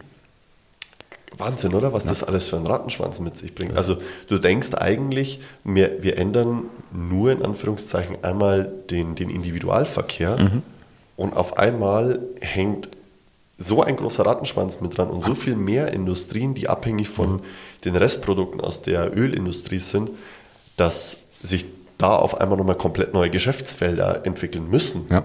weil der Rohstoff sonst gar nicht mehr da ist. Also weil für den, für den Ölproduzenten wird es sich wahrscheinlich weniger lohnen, irgendwie Diesel und Benzin zu, herzustellen, damit es halt auch hergestellt ist, um, um noch ein paar Plastiktüten zu, genau. zu produzieren. Und dann kann es dann sein, dass dann entweder Plastiktüten sehr teuer werden oder sehr günstig, je nachdem. Mhm. Und auch spannend ist dieser der Übergang von dieser Produktion von Benzin, Diesel, vielleicht Heizöl weg und dann eine andere Petrochemie zu machen, wo man halt speziell nur noch für Kunststoffe, Arzneimittel und restliche Chemie die Ausgangssubstanzen herstellt. Okay. Was langfristig, glaube ich, für die Menschheit sehr wichtig ist, weil die Vorräte an, an Erdöl und Erdgas und Kohle sind endlich. Und wenn man das alles verbrennt, dann tut sich Men die Menschheit dann irgendwann hart, Kunststoffprodukte zu machen. Ja, und erstens das und zweitens alleine, also ich, ich finde so Cradle-to-Cradle-Prinzipe mhm. immer super, wenn ich sage, ich stelle was her, dann hat es einen gewissen Lebens, eine gewisse Lebensdauer die bei der Plastiktüte mhm. relativ kurz sind ja. in der Regel. Und im besten Fall schaffe ich es aber dann, dieses Produkt wieder zurückzuführen in den Kreislauf mhm. und eine neue Tüte meinetwegen ja. draus zu bauen. Also Cradle to Cradle, wie gesagt. Und das Schönste wäre ja, wenn wir, oder das größte Problem, das ich dann da sehe, ist, dass halt super viel Müll einfach produziert mhm. wird. Also wenn man sich mal anguckt, wo unser ganzer Müll landet, wir, wir sind zwar hier großer Recycling- und Mülltrennungsweltmeister, ja. Aber teilweise wird ja in den, in den äh, Verbrennungsöfen der, der Mülldeponien oder der Müllverbrennungsanlagen, Verwertungsanlagen heißt es eigentlich, mhm. Papier mit zugegeben, damit äh, der Restmüll besser brennt. Ja. Und, oh, das wäre halt einfach viel schöner, wenn ich sage, okay, ich, ich, ich recycle dieses Papier komplett, ich recycle meinen gelben Sack mhm. oder den Kunststoff komplett. Oder ich habe Kunststoff, der gar nicht recycelt werden muss, beziehungsweise ich stelle gar keinen Kunststoff mehr her, sondern habe, keine Ahnung, äh, Läden, die mir meine Nüsse offen verkaufen ohne ja, Plastiktüten. Das, das ist natürlich alle, noch besser. Alles, alles von Vorteil. Ja. Aber wenn Sie irgendeinen Kunststoff machen, der mehrmals recycelt wird, ist immer noch besser, als wenn Sie das Öl gleich verbrennen. Ja. Oder dumm, das schöne Beispiel gebracht haben, Sie machen erst die Kunststofftüte draus und dann verbrennen Sie es und machen noch Wärme draus, ist immer noch besser, als einen Kohlenwasserstoff gleich zu verbrennen. Es ist nicht optimal, aber ist immer noch ein bisschen besser. Das stimmt, ja. ja, das stimmt. So habe ich es noch gar nicht betrachtet. Absolut richtig, ja. Das, das, das, dass man die Plastiktüte eigentlich so als Zwischenprodukt betrachtet, mhm. statt es direkt zu verbrennen. Ja, clevere Sichtweise. Nicht die beste, das beste Heizmittel, alte Plastiktüten, aber es ist besser, aber nicht optimal. Verbrannt wird irgendwas sowieso. Den Diesel haben wir sowieso in unseren ganzen Heizkanistern im Keller genau, stehen. So ist das. Ja. Jetzt, oder wir haben jetzt ganz viel darüber geredet, ähm, dass es möglich sein wird und so weiter und so fort, dass es auch, ähm, dass, dass ganz viel Forschung und so weiter rein, äh, reingesteckt wird, dass sich die ganze Automobilindustrie letzten Endes gerade am Umkrempeln mhm. ist. Nicht zuletzt wegen Tesla und nicht mhm. zuletzt vor allem auch wegen dem chinesischen Markt. Ja. Äh, Stichwort BYD. Mhm. Ähm, die haben VW gerade in China den, den Rang abgelaufen dieses mhm. Jahr, ja. wo, sie, wo sie erstmals mehr Fahrzeuge als der VW-Konzern mhm. verkauft haben, wobei man dazu sagen muss, dass der Großteil der verkauften Autos vom VW-Konzern immer noch Verbrenner waren mhm. in China und BYD einfach ein reiner E-Mobilitätshersteller ja. ist. Wie sehen Sie denn den aktuell den, die, die, den deutschen Automobilmarkt? Sind wir da noch oder bleiben wir konkurrenzfähig? Mhm. Ähm, oder haben diese, diese Newcomer, ich meine, Tesla gibt es jetzt noch nicht ewig, aber deutlich weniger lang als die deutsche mhm. Automobilindustrie. Mhm. Haben wir da Chancen oder laufen uns die den Rang ab? Das ist eine spannende Frage, ja. Das ist, eigentlich kann man sehr froh sein, gab auch für die deutsche Autoindustrie, dass Tesla gab oder gibt.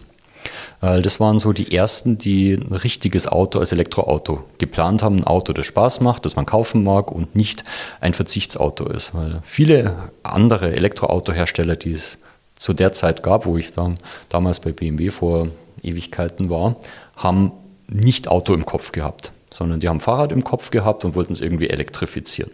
Es gab so kleine, viele kleine Nischenfirmen, die halt so Verzichtsauto mit Elektroantrieb gemacht haben, die kaum jemand, sei denn er war sehr begeistert von der Ökologie und wollte sparsam und nachhaltig leben und das war so sein Lebensziel. Die haben, wollten die Autos, aber der durchschnittliche Autofahrer dachte, nehme ich ein Auto, das ist was Gescheites. Mhm. Da, da, war Tesla anders. Die wollten ein richtiges Auto machen, das Spaß macht, das ordentliche Reichweite hat, unendlich viel Leistung. ich wollte gerade sagen, also 600 PS oder ja. was die da teilweise auf die Straße ballern. Das geht halt so nebenher, weil wenn sie große Batterien für Reichweite einbauen, kommt die Leistung quasi umsonst mit und dann macht man so, was kann. Ach, daran liegt es, weil die Leistung sowieso schon vorhanden ist. Das habe ich mich die ganze Zeit mhm. gefragt. Warum baut man überhaupt so krass viel Leistung in ein Fahrzeug ja. rein? Macht es dann nicht mehr Sinn, lieber eine lange Reichweite zu haben? Aber mhm. es macht scheinbar keinen Unterschied. Das kommt mit und Elektromaschinen werden nicht so viel größer, gut skalieren mehr, werden nicht so gigantisch groß, wenn ich viel Leistung reinbringe. Und ich kann Elektromaschinen gut überlasten für eine kurze Zeit. So ein paar Minuten kann ich das leicht das Doppelte von der Dauerleistung rausholen. Und das reicht ja beim Auto zum Beschleunigen ja völlig aus, weil sie rufen nicht dauernd 600, 600 PS ab, sondern für ein paar Sekunden, wenn es beschleunigen. Und da ist es einfach da. Und dann macht es dem Kunden Spaß und er will es haben und kauft es. Okay. Und wenn Sie selbst ein durchschnittlich motorisiertes Elektrofahrzeug gewohnt sind, dann ist jeder überdurchschnittlich motorisierte Verbrenner einfach Fahrt dagegen. Weil, der Elektro, weil das Elektrofahrzeug ja auch bis zum Ende hindurchzieht. So ist es, ja. Ohne Turboloch genau. und ja. ohne alles. Das ist. Und das ist, wo man dann so Tesla es geschafft hat, ein begehrenswertes Produkt zu machen, was in manchen Aspekten deutlich besser ist als ein Verbrenner und in manchen nur ein bisschen schlechter, was die Reichweite angeht, aber jetzt nicht so viel schlechter wie andere, wie die ganzen Elektroautos, die es davor gab. Die halt dann vielleicht Verbrenner waren, die man umgebaut hat als Elektro, die zwar ein bisschen Leistung hatten, aber 100, 150 Kilometer Reichweite auf dem Papier hatten, die keiner haben wollte. Mhm. Und das war gut, glaube ich, für die deutsche Autoindustrie, dass die wach geworden sind und sagen, es gibt jemanden, der macht das und wir machen lauter Quatsch. So mit den 150 Kilometer Konversionsfahrzeugen. Das hat die wachgerüttelt. Und jetzt kann man hoffen, dass da der chinesische Markt oder die chinesischen Autohersteller nicht die Autoindustrie platt macht, die europäische. Kann passieren, weil sie. Das kann man hoffen. Das ist nicht passiert, ja.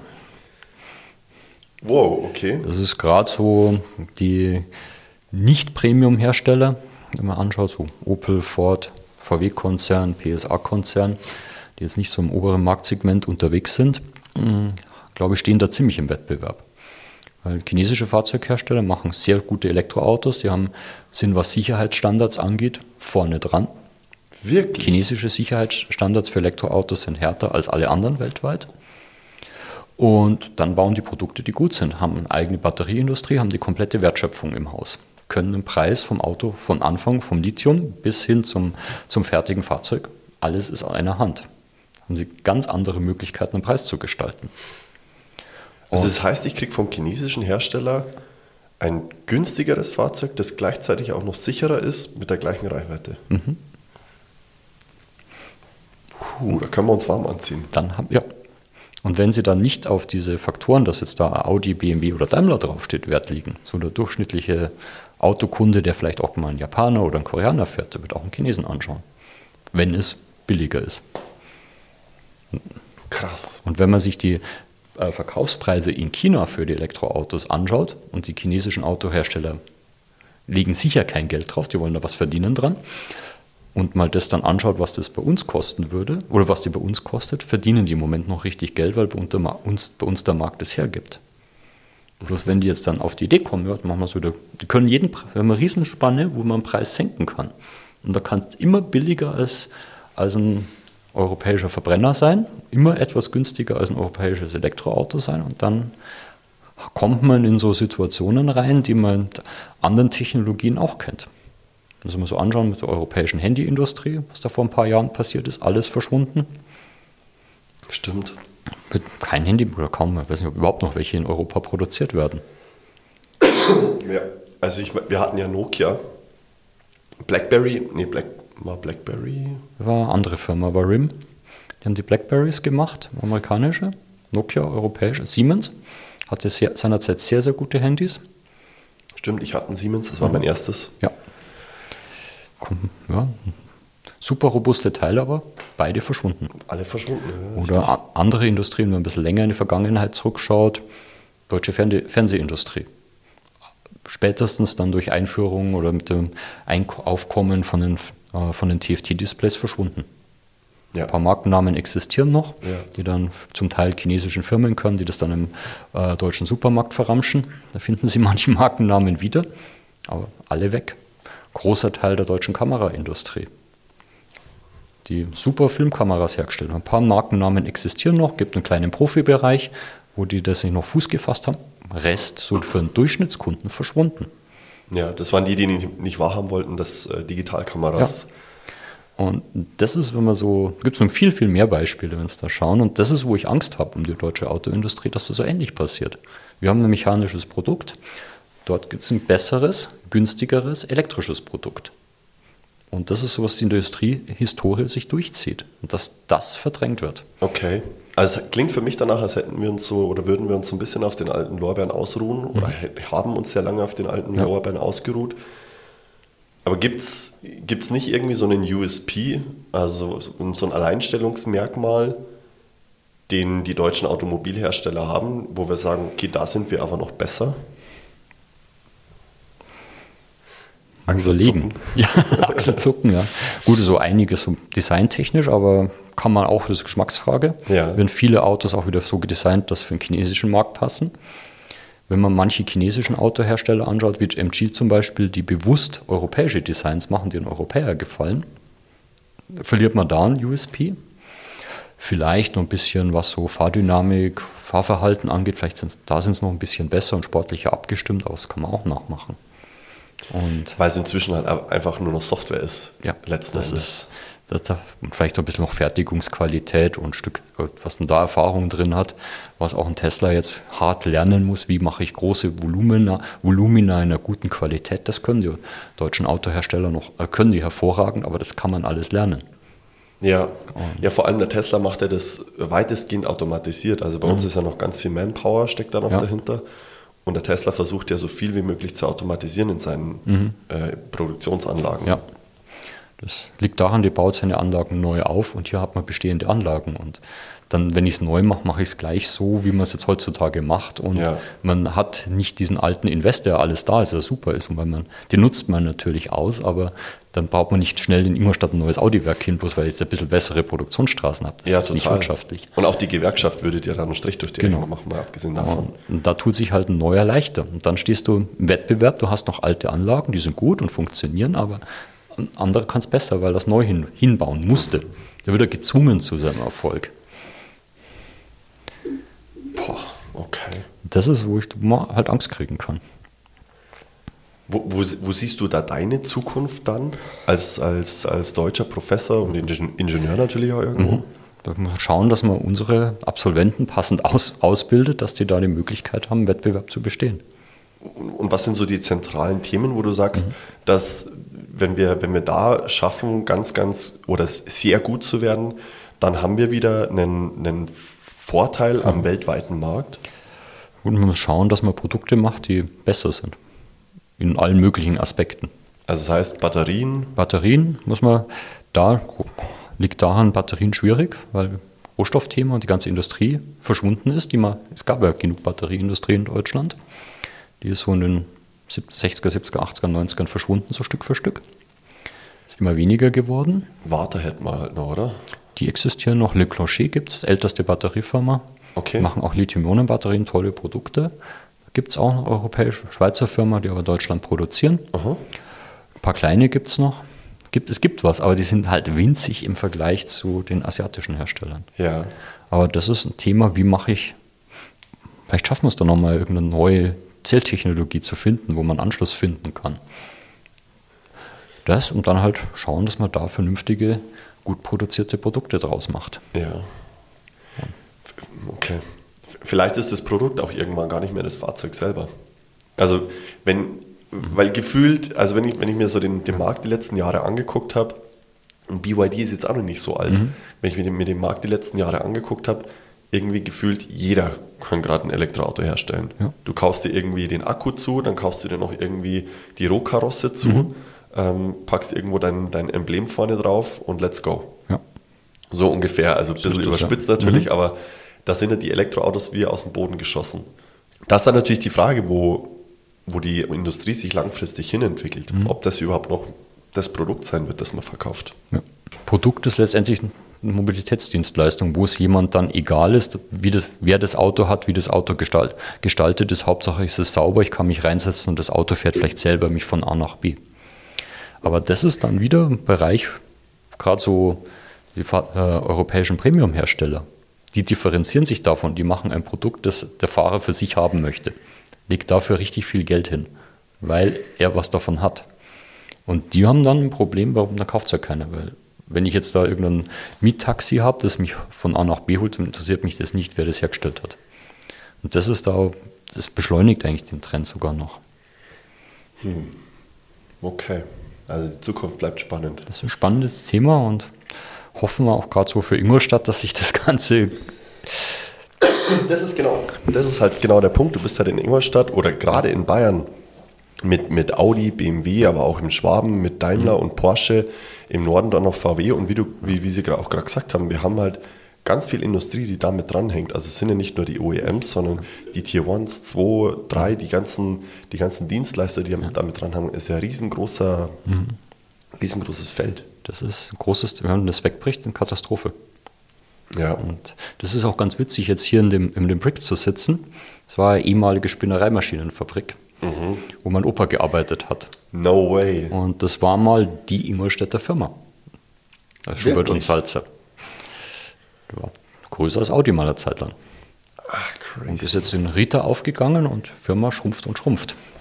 Also kompliziertes Feld und so ändern sich halt die Industrien und ich hoffe nicht, dass wir irgendwann mal irgendwelche Nachfahren dann mal im Audi im Keller sitzen und sagen, da war mal ein Autohersteller. Das möchte ich nicht, das wäre Katastrophe.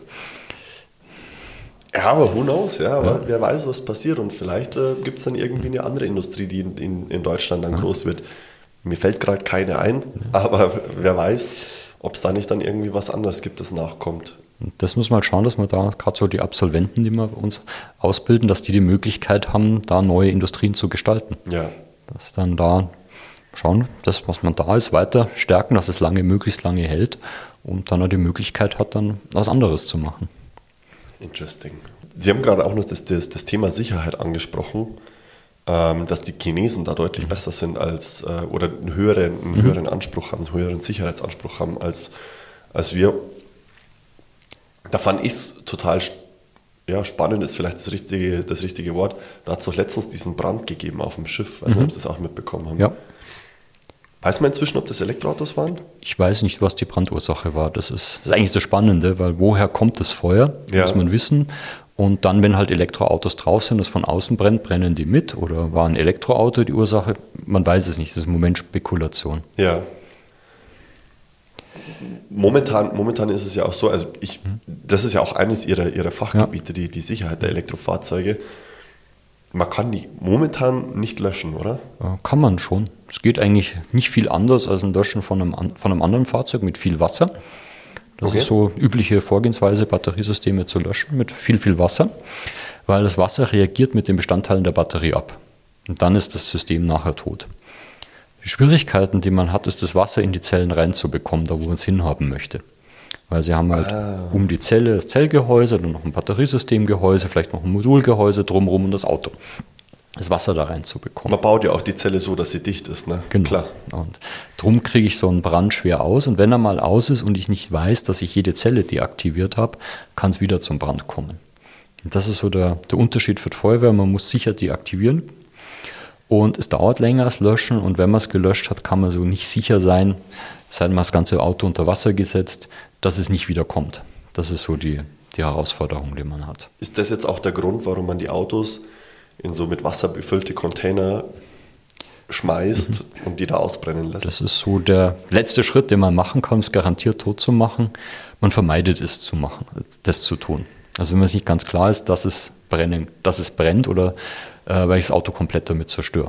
Mhm. Da haben sie dann als Feuerwehr das Problem, wenn sie halt sagen, ja, das ist ein Elektroauto, das ist ein bisschen verbeult und ich flute das, dann wird die Versicherung sofort sagen, ja, spinnt's ja, das ganze Auto kaputt gemacht. Mhm. Und darum versucht man halt, das nicht immer zu machen, sondern nur, wenn es nicht anders geht. Und das war mal so ein Ansatz mit den Flugcontainern so vor fünf Jahren, wo man aufgekommen ist. Das geht immer, aber es ist nicht klug. Okay. Also das heißt, die Feuerwehr hat dann inzwischen auch Methoden gefunden, ja. was dann. Das entsteht gerade, sind wir auch mitbeteiligt. Und cool.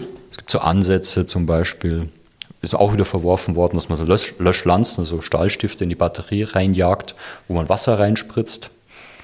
Das ist möglich gefährlich, weil ich könnte scharfe Zellen treffen, möchte man auch nicht mehr machen.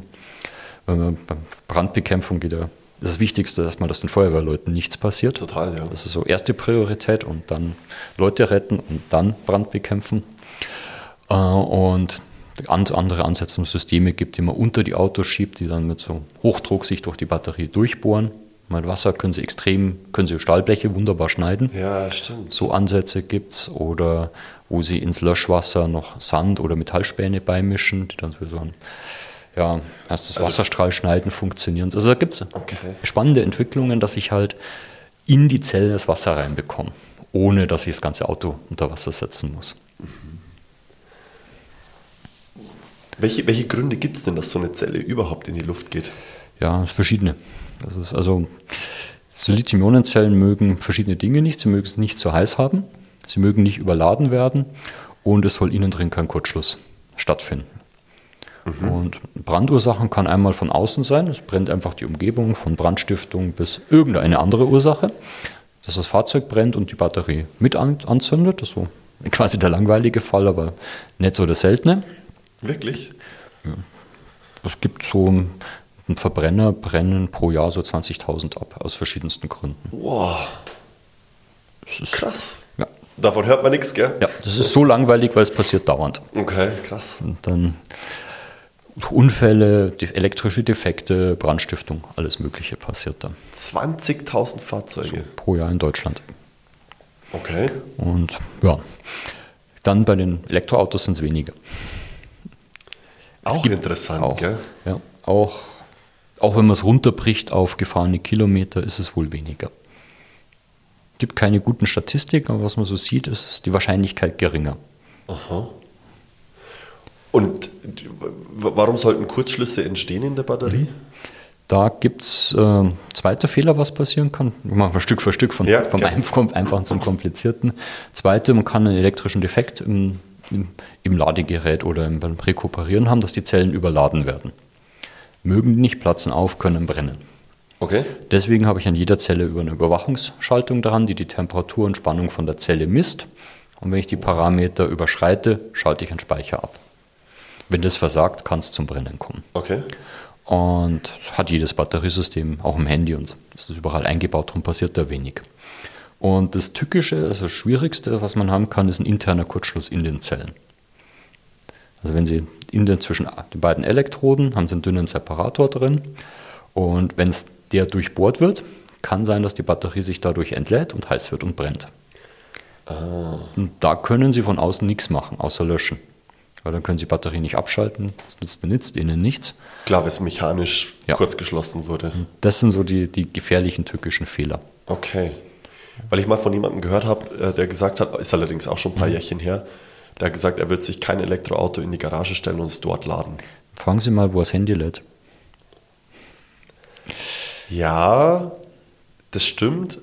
Wobei das Handy, das, das kann ich nehmen und dann wegschmeißen ja. äh, ja. oder rausschmeißen. Oder das machen Sie immer in der Nacht, wenn Sie schlafen. Okay. Das ist, und wenn Sie, das ist zwar deutlich kleiner, so eine Handybatterie, bloß wenn das dann irgendwo auf dem Tisch liegt oder auf der Couch, wo brennendes Material ist, dann kann die Wohnung brennen. Ja, das stimmt. Das ist also vom Elektroauto ist größer, sie haben mehr Zellen drin, die Wahrscheinlichkeit einfach eskaliert damit, dass sie einen Fehler drin haben. Andererseits sind die Zellen besser qualifiziert, besser überwacht als, als in vielen Consumergeräten. Ach wirklich, oder? Ja. Besser kontrolliert sogar. Das ist, also da ist so ich glaube, viel Batteriebrand, so billige Batterien in ein, billigen Geräten, die man da, da hat, dann eher das Risiko. Okay. Gerade so billig Spielzeug, äh, billig Elektronik, die man sich vielleicht so aus über Alibaba und solche Quellen kauft, dann, oh. ich glaube, ah. riskanter oder ganz billige E-Bikes und solche Sachen als ein Elektroauto, das man in der Garage hat. Interessant, ja. Aber macht Sinn, dass die auch alle diese Schutzmechanismen haben genau. müssen, macht man sich aber überhaupt keine Gedanken ja. darüber, dass das sein muss, weil, keine Ahnung, ich nehme jetzt einfach so ein, so, ein, so, so wie Sie gerade sagen, so ein billiges Kinderspielzeug mhm. her. Das liegt dann da irgendwo, ist aus Kunststoff, der ja. Kunststoff brennt vielleicht dann sogar genau. noch gut. Zack, bumm, nachts mhm. passiert irgendwie was und schon ja. brennt die Couch. Genau, das ist Spielzeugkiste und dann Couch und dann Wohnung und. Okay. Das sind so die, also Brandgefahren fast größer als im, als im Auto. Als im Auto, Interessant. Weil man auch mal anschaut, welche Mengen an Handys und ganzen Elektrogeräten mit Akku, die man hat. Ja. Wissen Sie das auch, wie viele Handys Sie das Jahr abfackeln? Weiß ich leider nicht, aber es scheint nicht so viel zu sein. Ja. Ja, das wird man bestimmt mitbekommen, wenn mhm. das irgendwie sich häufen würde. Wenn das dauernd passiert würde, würde scheint nicht so ein Problem ja. zu sein. Ich habe es mal eine Zeit lang mitbekommen, dass das manchen Leuten im Flugzeug passiert ist. Mhm. Und gerade im Flugzeug ist es natürlich ein Riesenproblem, ja. weil wo tust du das Gerät dann hin? Mhm. Gerade Rauchentwicklung und äh, kannst es dann vielleicht auch nicht sauber löschen, weil ja. es ja auch irgendwie staubdicht verpackt ist, mhm. zumindest und so weiter. Ja. Das habe ich mal eine Zeit lang mitbekommen, dass das ein paar Mal passiert ist mit, äh, mit diesen Billig-Handys. Ja. Aber jetzt in letzter Zeit gar nicht mehr. Nee, das, da hat sie gerade ähm, ich glaube, Billig-Handy-Markt ist ziemlich wieder weniger geworden. Und da ist auch natürlich bei den Batterieherstellern extrem viel passiert. Ja. Also die letzten Jahre anschaut, so größere Akkurückrufe hat man eigentlich kaum mehr. Das stimmt, ja. Also ich habe zumindest nichts mitbekommen, das ist jetzt eher ihr Feld, aber ich habe zumindest als Verbraucher jetzt eher oder auf der Verbraucherseite sitzend nichts wirklich mitbekommen. Das ist anscheinend die Qualität so, so gut im Griff, wenn er überall maschinell in großen Stückzahlen hergestellt ja. mit äh, guter Qualitätskontrolle. Ich glaube, inzwischen macht man jede Zelle wird geröntgt, dass man keine Partikel drin hat. Oh, das ist wow. Standard und. Okay. Apropos Sicherheit, Röntgen, Flugzeug. Mhm. Gibt es Ansätze, dass man die E-Mobilität, also Akkubetrieben, auch ins Flugzeug bringt? Gute Frage. Im Flugzeug haben sie ja, fahren, fliegen sie ja lange Strecken. Genau. Und das ist, glaube ich, so das Schwierigste, wo man die Elektromobilität hinmacht, dass man komplette Passagiermaschine äh, rein elektrisch fliegt. Das, ja. denke ich, wird sehr, sehr lange dauern. Da kann man vielleicht wieder mit Brennstoffzellen arbeiten, weil ich da mehr Energie mitnehmen kann. Okay. Was ein spannendes Thema ist, ist so, so Hybridflugzeuge, wo sie zusätzlich beim Starten die wesentliche Mehrleistung, die Sie beim Starten brauchen, elektrisch bereitstellen. Ich brauche nur kurze Zeit, bis das Flugzeug oben ist, dass ich da so Zusatzleistung elektrisch bereitstelle und dann den Dauerenergiebedarf elektrisch äh, über einen Verbrenner, über, über Verbrennungsturbinen mache. Interessant, okay. Das könnte interessant sein. Ist man da schon dran, dass man sowas probiert? Flugzeughersteller arbeiten an Elektrifizierung von Teilen des Flugzeugs. Okay, wow. Weil die Dinger sind ja sau schwer, die Akkus. Ne? Also mhm, wir haben es ja, ja. gerade gehabt von den Autos. Deshalb hat mich jetzt einfach interessiert, ob man vielleicht dann aus, der, aus, dem, aus dem Luft- und Raumfahrtbereich mhm. Technologien nehmen kann, vielleicht ins Auto implementieren kann, um dann wieder Gewicht, Gewicht zu reduzieren, ja. Effizienz zu erhöhen oder wie auch immer. Mhm. Oder zumindest für Kurzstreckenflugzeuge oder sowas zu ja. verwenden. Aber da so rein elektrisch glaube ich da nicht nicht so schnell. Das also wird wahrscheinlich deutlich nach dem Fahrzeug komplett elektrifiziert werden. Okay, also wenn dann Wasserstoff so in die Richtung oder E-Fuels ja. oder was so es da ja. wird. Entweder Wasserstoff direkt in den Turbinen verbrennen oder über Brennstoffzelle dann E-Maschinen antreiben. So in der Richtung könnte ich es mir dann vorstellen. Ja, okay. Nice.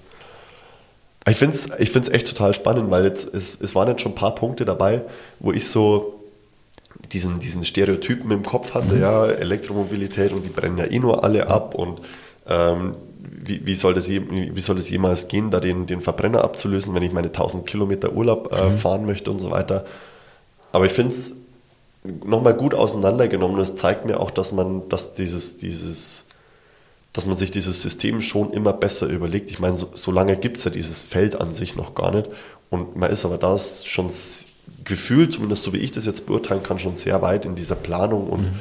ähm, in der ganzen Verkehrsinfrastruktur gekommen, das ja. auch wirklich auf die Straße zu bringen. Das ist, wächst so Stück für Stück. Und ja. was man auch bedenken muss, so ein Auto ist ein relativ langlebiges Produkt mit langen Entwicklungszyklen im Vergleich zum Handy, das ich vielleicht alle drei, zwei, drei Jahre austausche, habe ich ein Auto, hält ein Auto 15 Jahre. Und wenn Sie ein Durchschnittsalter der deutschen Autoflotte anschauen, das ist, sind so, müsste um die 10 Jahre sein. Ah. Und das dauert, bis so der Markt sich durch, durchtauscht. Also das heißt, wie lange geben Sie dem deutschen Automarkt noch, bis er komplett durchelektrifiziert ist? Kann man, kann man so mindestens 15 Jahre. Mindestens 15 ja. Jahre noch. Wir müssen jetzt, jetzt das, Sie wissen ja jetzt, was jetzt ungefähr verkauft wird. Ja. Das ist das, was dann in 15 Jahren auf dem, auf dem Schrottplatz landet. Ja. Und dann, ja, jetzt haben wir immer noch einen größeren Anteil an Verbrenner als Elektroautos, die verkauft werden und das dauert halt. Die kommen ja. dann hinten raus Und das wird schon noch mal so 15, 20 Jahre dauern, bis kaum mehr Verbrenner unterwegs sind. Okay. Wenn man jetzt Elektromobilität ziemlich schnell hochfährt, dann wird sich das durchtauschen. Es soll ja bis 2035 Genau. oder ab 2035 sollen keine Verbrenner mehr verkauft werden. Genau, dann 15 Jahre drauf, Spätestens dann, genau, sind sie 50, gibt es kaum mehr, außer ein paar Oldtimer, die mit dem Verbrenner fahren. wenn man die Oldtimer noch fahren lässt. Was ich hoffe. Ich auch, ja.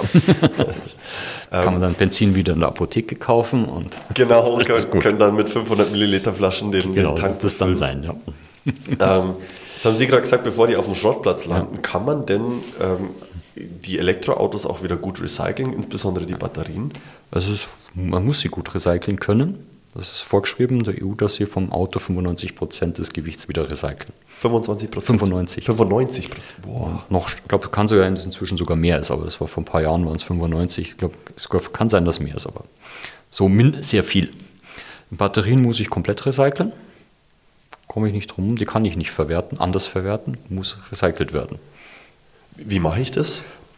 Also nutzen die sich nicht ab? Die nutzen sich ab und ich kann dann kann man sie entweder stofflich wieder verwerten, indem man es jetzt komplett zerlegt, die Metalle wieder rausholt. Ein Teil kann man verbrennen, der Elektrolyt, den kann man sie dann nicht wieder hernehmen, Kohlenstoff zum Teil. Versucht man wieder recyceln, wieder so zu recyceln, dass man Batterien hernehmen kann, dann kann ich wieder neue Batterien draus machen. Ist noch nicht 100% alles umgesetzt, aber Handybatterien und so ist ja standardmäßig, dass die recycelt werden. Auch vorgeschrieben, kann ich auch nicht drumherum. Okay. Und das ist so der, der stoffliche Weg. Und dann gibt es noch Ansätze, wo man überlegt, dass man die Batterien nochmal dazwischen, bevor man in stoffliche, stoffliche Wiederverwertung geht, nochmal für irgendwas anderes hernimmt, stationäre Anwendungen und so weiter. Kann man die nochmal weiter nutzen. Und wie oft lässt sich sowas recyceln?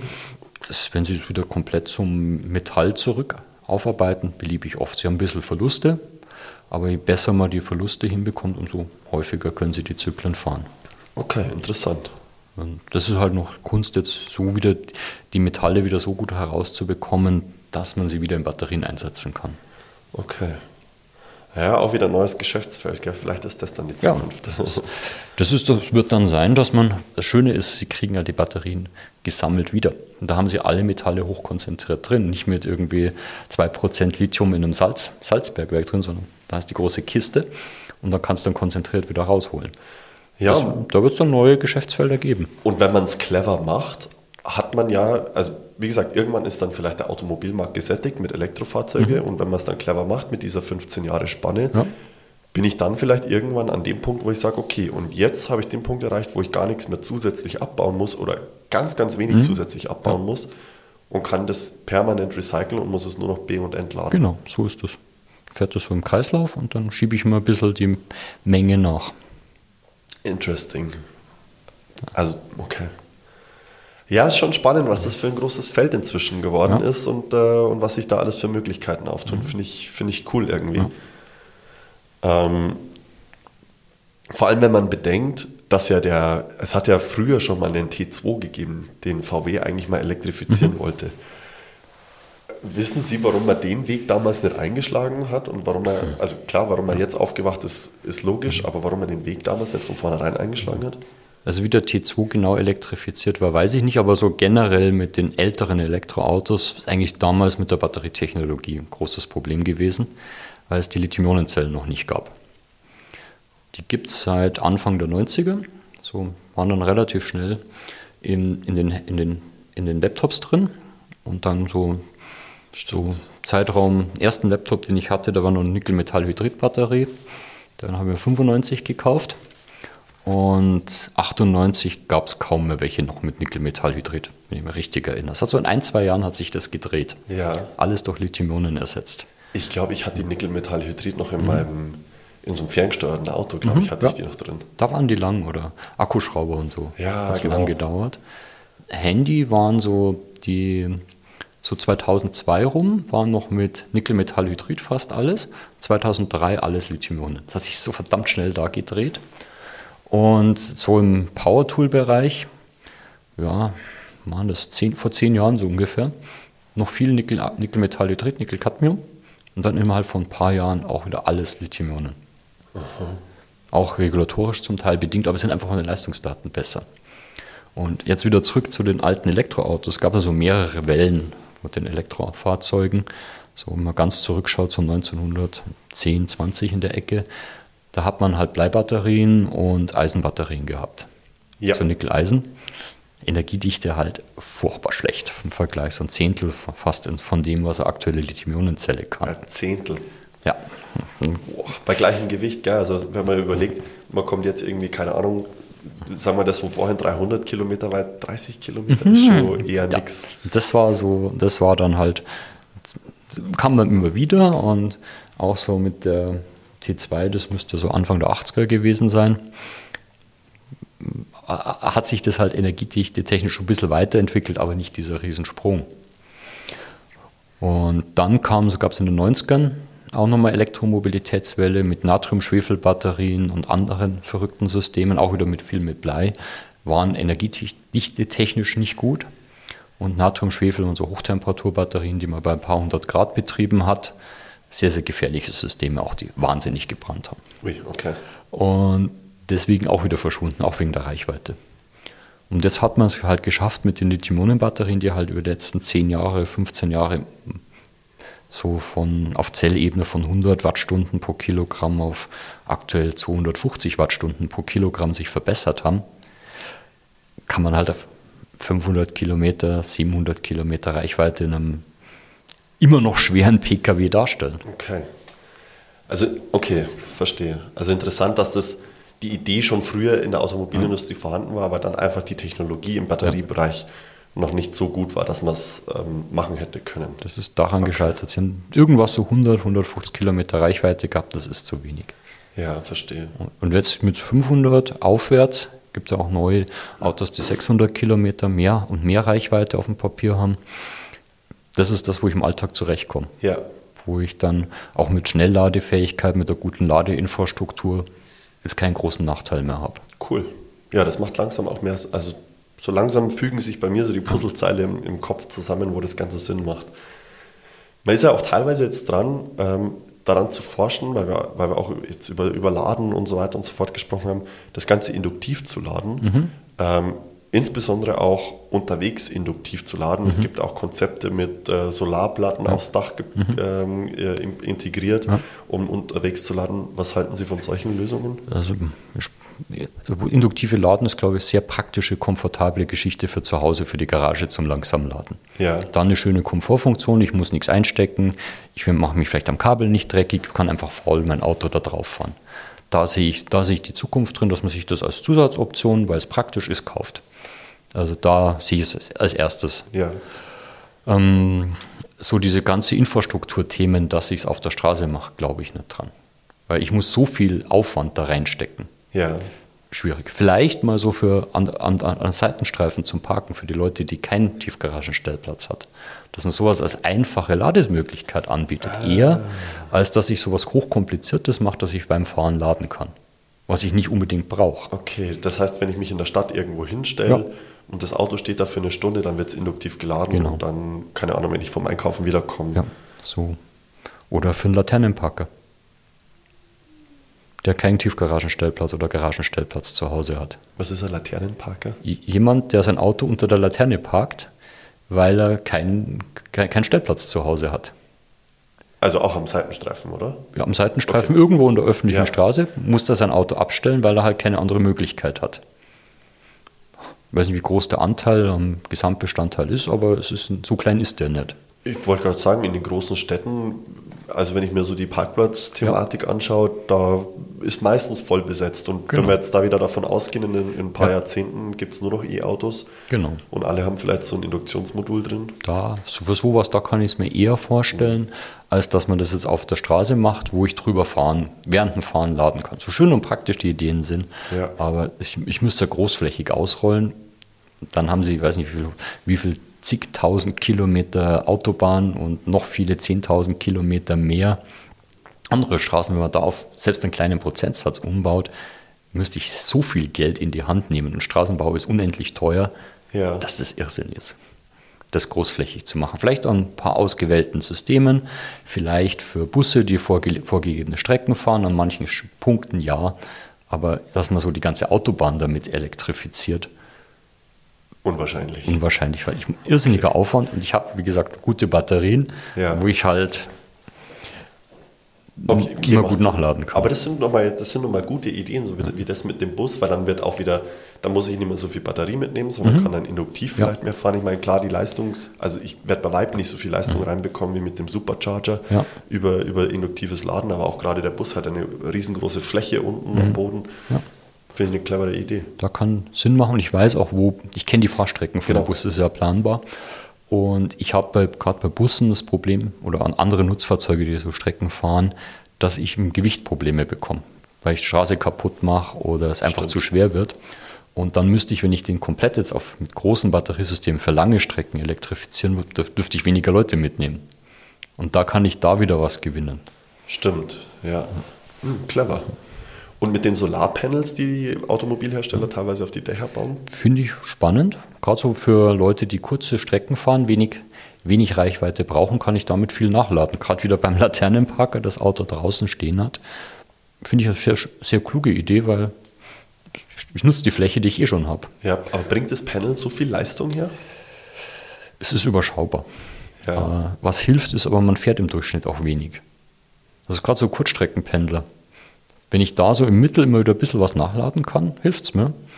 Und selbst wenn ich jetzt nicht zu Hause regelmäßig laden kann, das Auto steht den ganzen Tag draußen und kann dann einen gewissen Anteil nachladen. Ja. Also daher ist das eigentlich eine spannende, finde ich eine gute Sache. Wie genau und effizient das geht, da gibt es unterschiedliche Zahlen. Und wenn man den glauben mag, ist das sogar ganz nett. Okay, aber Fläche ist sinnvoll genutzt. Fläche ist sinnvoll genutzt und wenn man das Okay. designtechnisch schön ins Auto integriert, warum nicht? Ja, total. Also schaut auch nicht schlecht aus, was Ja. die, wie die das designt haben inzwischen. So, schade, dass die Firma, die das mal propagiert hat, nicht mehr gibt. Fand ich jetzt ein cooles Konzept, aber War das nicht äh, von Volvo der Ableger, die das gemacht haben? ja, genau, Lion Smart, die einen Sion gemacht haben. Ja. Das war ein interessantes Konzept, aber leider Ach, die machen das gar nicht mehr. sind pleite gegangen. Ah, Schade drum. Ja, echt schade. Weil, wie gesagt, so da oben noch mal eine Solarplatte mit reinzusetzen. Mhm. Ja. Mhm. Ich weiß, Audi hat das mal eine Zeit lang auf den Schiebedächern gemacht, damit die ähm, damit funktionieren. Genau, so als so Lüfter, der die Luft umgewälzt und ausgetauscht hat, eine geschickte Sache. Genau. Und vielleicht nimmt es ja irgendein Großserienhersteller wieder das Konzept auf und wer, wenn, wenn sich rentiert, ich habe es nie komplett durchgerechnet, aber einiges an Reichweite wird es bringen. Ja, klar. Besser wie. Und wenn man wenig fährt, dann ist es, glaube ich, sehr lohnenswert. Ja, klar. Und wenn, nur wenn es nur die letzten 10 Kilometer nochmal rausholt oder ich meine Klimaanlage laufen lassen kann oder wie auch immer. Diese Funktionen dafür ist äh, Ja, stimmt schon. Platz gut genutzt. Okay. Hm. Jetzt könnte ich mir noch vorstellen, dass, ähm, dass man über, also dass man die E-Mobilität irgendwann, ich, ich denke gerade so ein bisschen E-Mobilität größer in Richtung Zug und so weiter und so fort. Und es gibt ja jetzt auch diesen Hyperloop, den man bauen möchte ähm, in, in München. Ähm, glauben Sie, man kann auch schaffen, ähm, über, über die, so eine Magnetschwebe sozusagen Autos über die Autobahn schweben zu lassen, über auch wieder Elektro? Oder ist da der Wirkungsgrad zu gering, dass man das eher über Rollen macht? Gute Frage. ich weiß nicht, ob sich das Wirkungsgrad technisch lohnt. Ist halt wieder ein Rieseninfrastrukturthema. Ja, total. Nicht vorhandene Infrastruktur ist halt ein sehr schwer, sehr, sehr, sehr dämpfender Faktor, dass sich sowas durchsetzt. Ja, Weil da müssen sie ja großflächig ausrollen, damit es Leute nutzen und wenn sie es keine Straßen haben, kauft sich keiner so ein Auto. Das ist, wird so die Schwierigkeit sein, das hoch, sowas hochzufahren. ja, Und da sehe ich eher Lösungen im Weg, die halt kompatibel zum Bestehenden sind, wo sie halt dann irgendwo anders es dann besser nutzen können. Also wenn man das hinbekommt, ja. Bloß wenn sie speziell nur ein Auto, ein Auto oder wie auch immer das Ding dann heißen mag, haben das nur auf der Magnetschiebebahn fahrt, dann, ja, dann kaufe ich es halt, damit ich nur zwischen, was weiß ich, Ingolstadt nach Berlin fahren kann und woanders komme ich nirgendwo hin. ja. Bis ja, da- das ist, das ist, das ist auch komplett in die Zukunft gesponnen. Ja. Mhm. Ich habe gerade iRobot so ein bisschen im, im Kopf, wo sie diesem, mit diesem schwebenden Ja. Auto da über die Autobahn brettern. Ähm, ich habe nur gerade zufällig dran gedacht, weil mit diesem induktiven Laden und so weiter müssen Mhm. wir ja eh schon was in die Straßen einsetzen sozusagen. Aber haben wir ja gerade gehabt, dass das in den Autobahnen eher Das- unrealistisch ist. Und ich glaube, damit sich sowas durchsetzt, muss dann so sein, dass er auf normalen Straßen auch fahren kann. Mhm. Weil sonst wird sich nicht durchsetzen. Das wird Voraussetzung dann, dass es kompatibel ist und Ja. vielleicht die Spezialstraße dann besser funktioniert. Sowas. Ja, das macht Sinn, das Aber stimmt. Wie man sich das dann vorstellen mag. Interessant. Ich finde es immer cool, über, über so Forschungsthemen zu sprechen und zu gucken, was, was bietet die zu, also wie ist der Status quo, wo kommt es her und was bietet die Zukunft noch alles. Ähm, was ich raushöre, es wird extrem spannend werden, es wird vor allem extrem spannend am internationalen Markt werden. Ähm, und äh, sicherlich auch nochmal interessant werden, wie dann die Kooperationen global aussehen können und werden, Ja. ähm, damit, man, damit man da auch wirklich äh, weiterkommt und sich auch selber irgendwo einen Standortvorteil weiterhin verschafft. Ja. Ja. Das, das wird, spann wird eine spannende Zeit. Auf jeden Fall, ja. Das heißt, äh, am Lehrstuhl, ihr sucht momentan hauptsächlich nach Leuten, die Elektro, äh, Elektroingenieurwesen studieren. Genau, das ist wir, viele Forschungsprojekte, gerade so in Richtung Batteriesicherheit, auch neue Batterietechnologien oder Unfallanalytik dazu. Suchen wir dringend Leute und es ist schwer, schwer gute Leute zu finden. Ja, Bereich Elektrotechnik, Informatik, Maschinenbau, so Schnittstelle immer dazwischen. Ah, okay. Also immer diese, diese Schnittstellenbereiche werden, sind gerade hart gesucht. Interessant. Okay, also falls gerade jemand zuhört und Interesse an einem dieser Themengebiete hat, ähm, dann wisst ihr, wo, wo, wo ihr hin müsst, ähm, zum Herrn Schweiger an die THI. Ähm, ansonsten habe ich heute wieder extrem viel gelernt. Vielen, vielen Dank für die ganzen Inha- Insights, Herr Schweiger. Ähm, Gibt es sonst noch irgendwas, was Sie, was Sie loswerden möchten zu dem Thema? Soweit Annemann. Also viel erzählt. So viel erzählt, genau. genau. aus vielen Bereichen, wo ich jetzt nicht ganz so sehr unterwegs bin. Aber war spannend. Ja. Alles gut. Ich, ich finde es auch total spannend.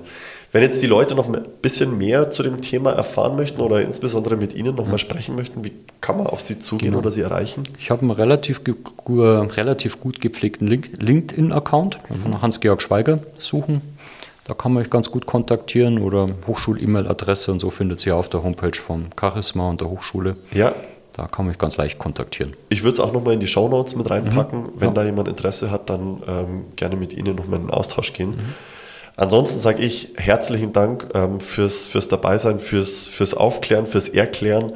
Ähm, ich habe jede Menge gelernt. Ich hoffe, die Zuhörerinnen und Zuhörer auch. Und ähm, schauen wir mal, wie es weitergeht die nächsten fünf Jahre, wenn wir Ja. in fünf Jahren wieder da sitzen. Ob sich die Welt nochmal gedreht hat und wie der internationale Markt ausschaut. Vielen, vielen Dank, Herr Schweiger. Ja, danke Ihnen. Gut.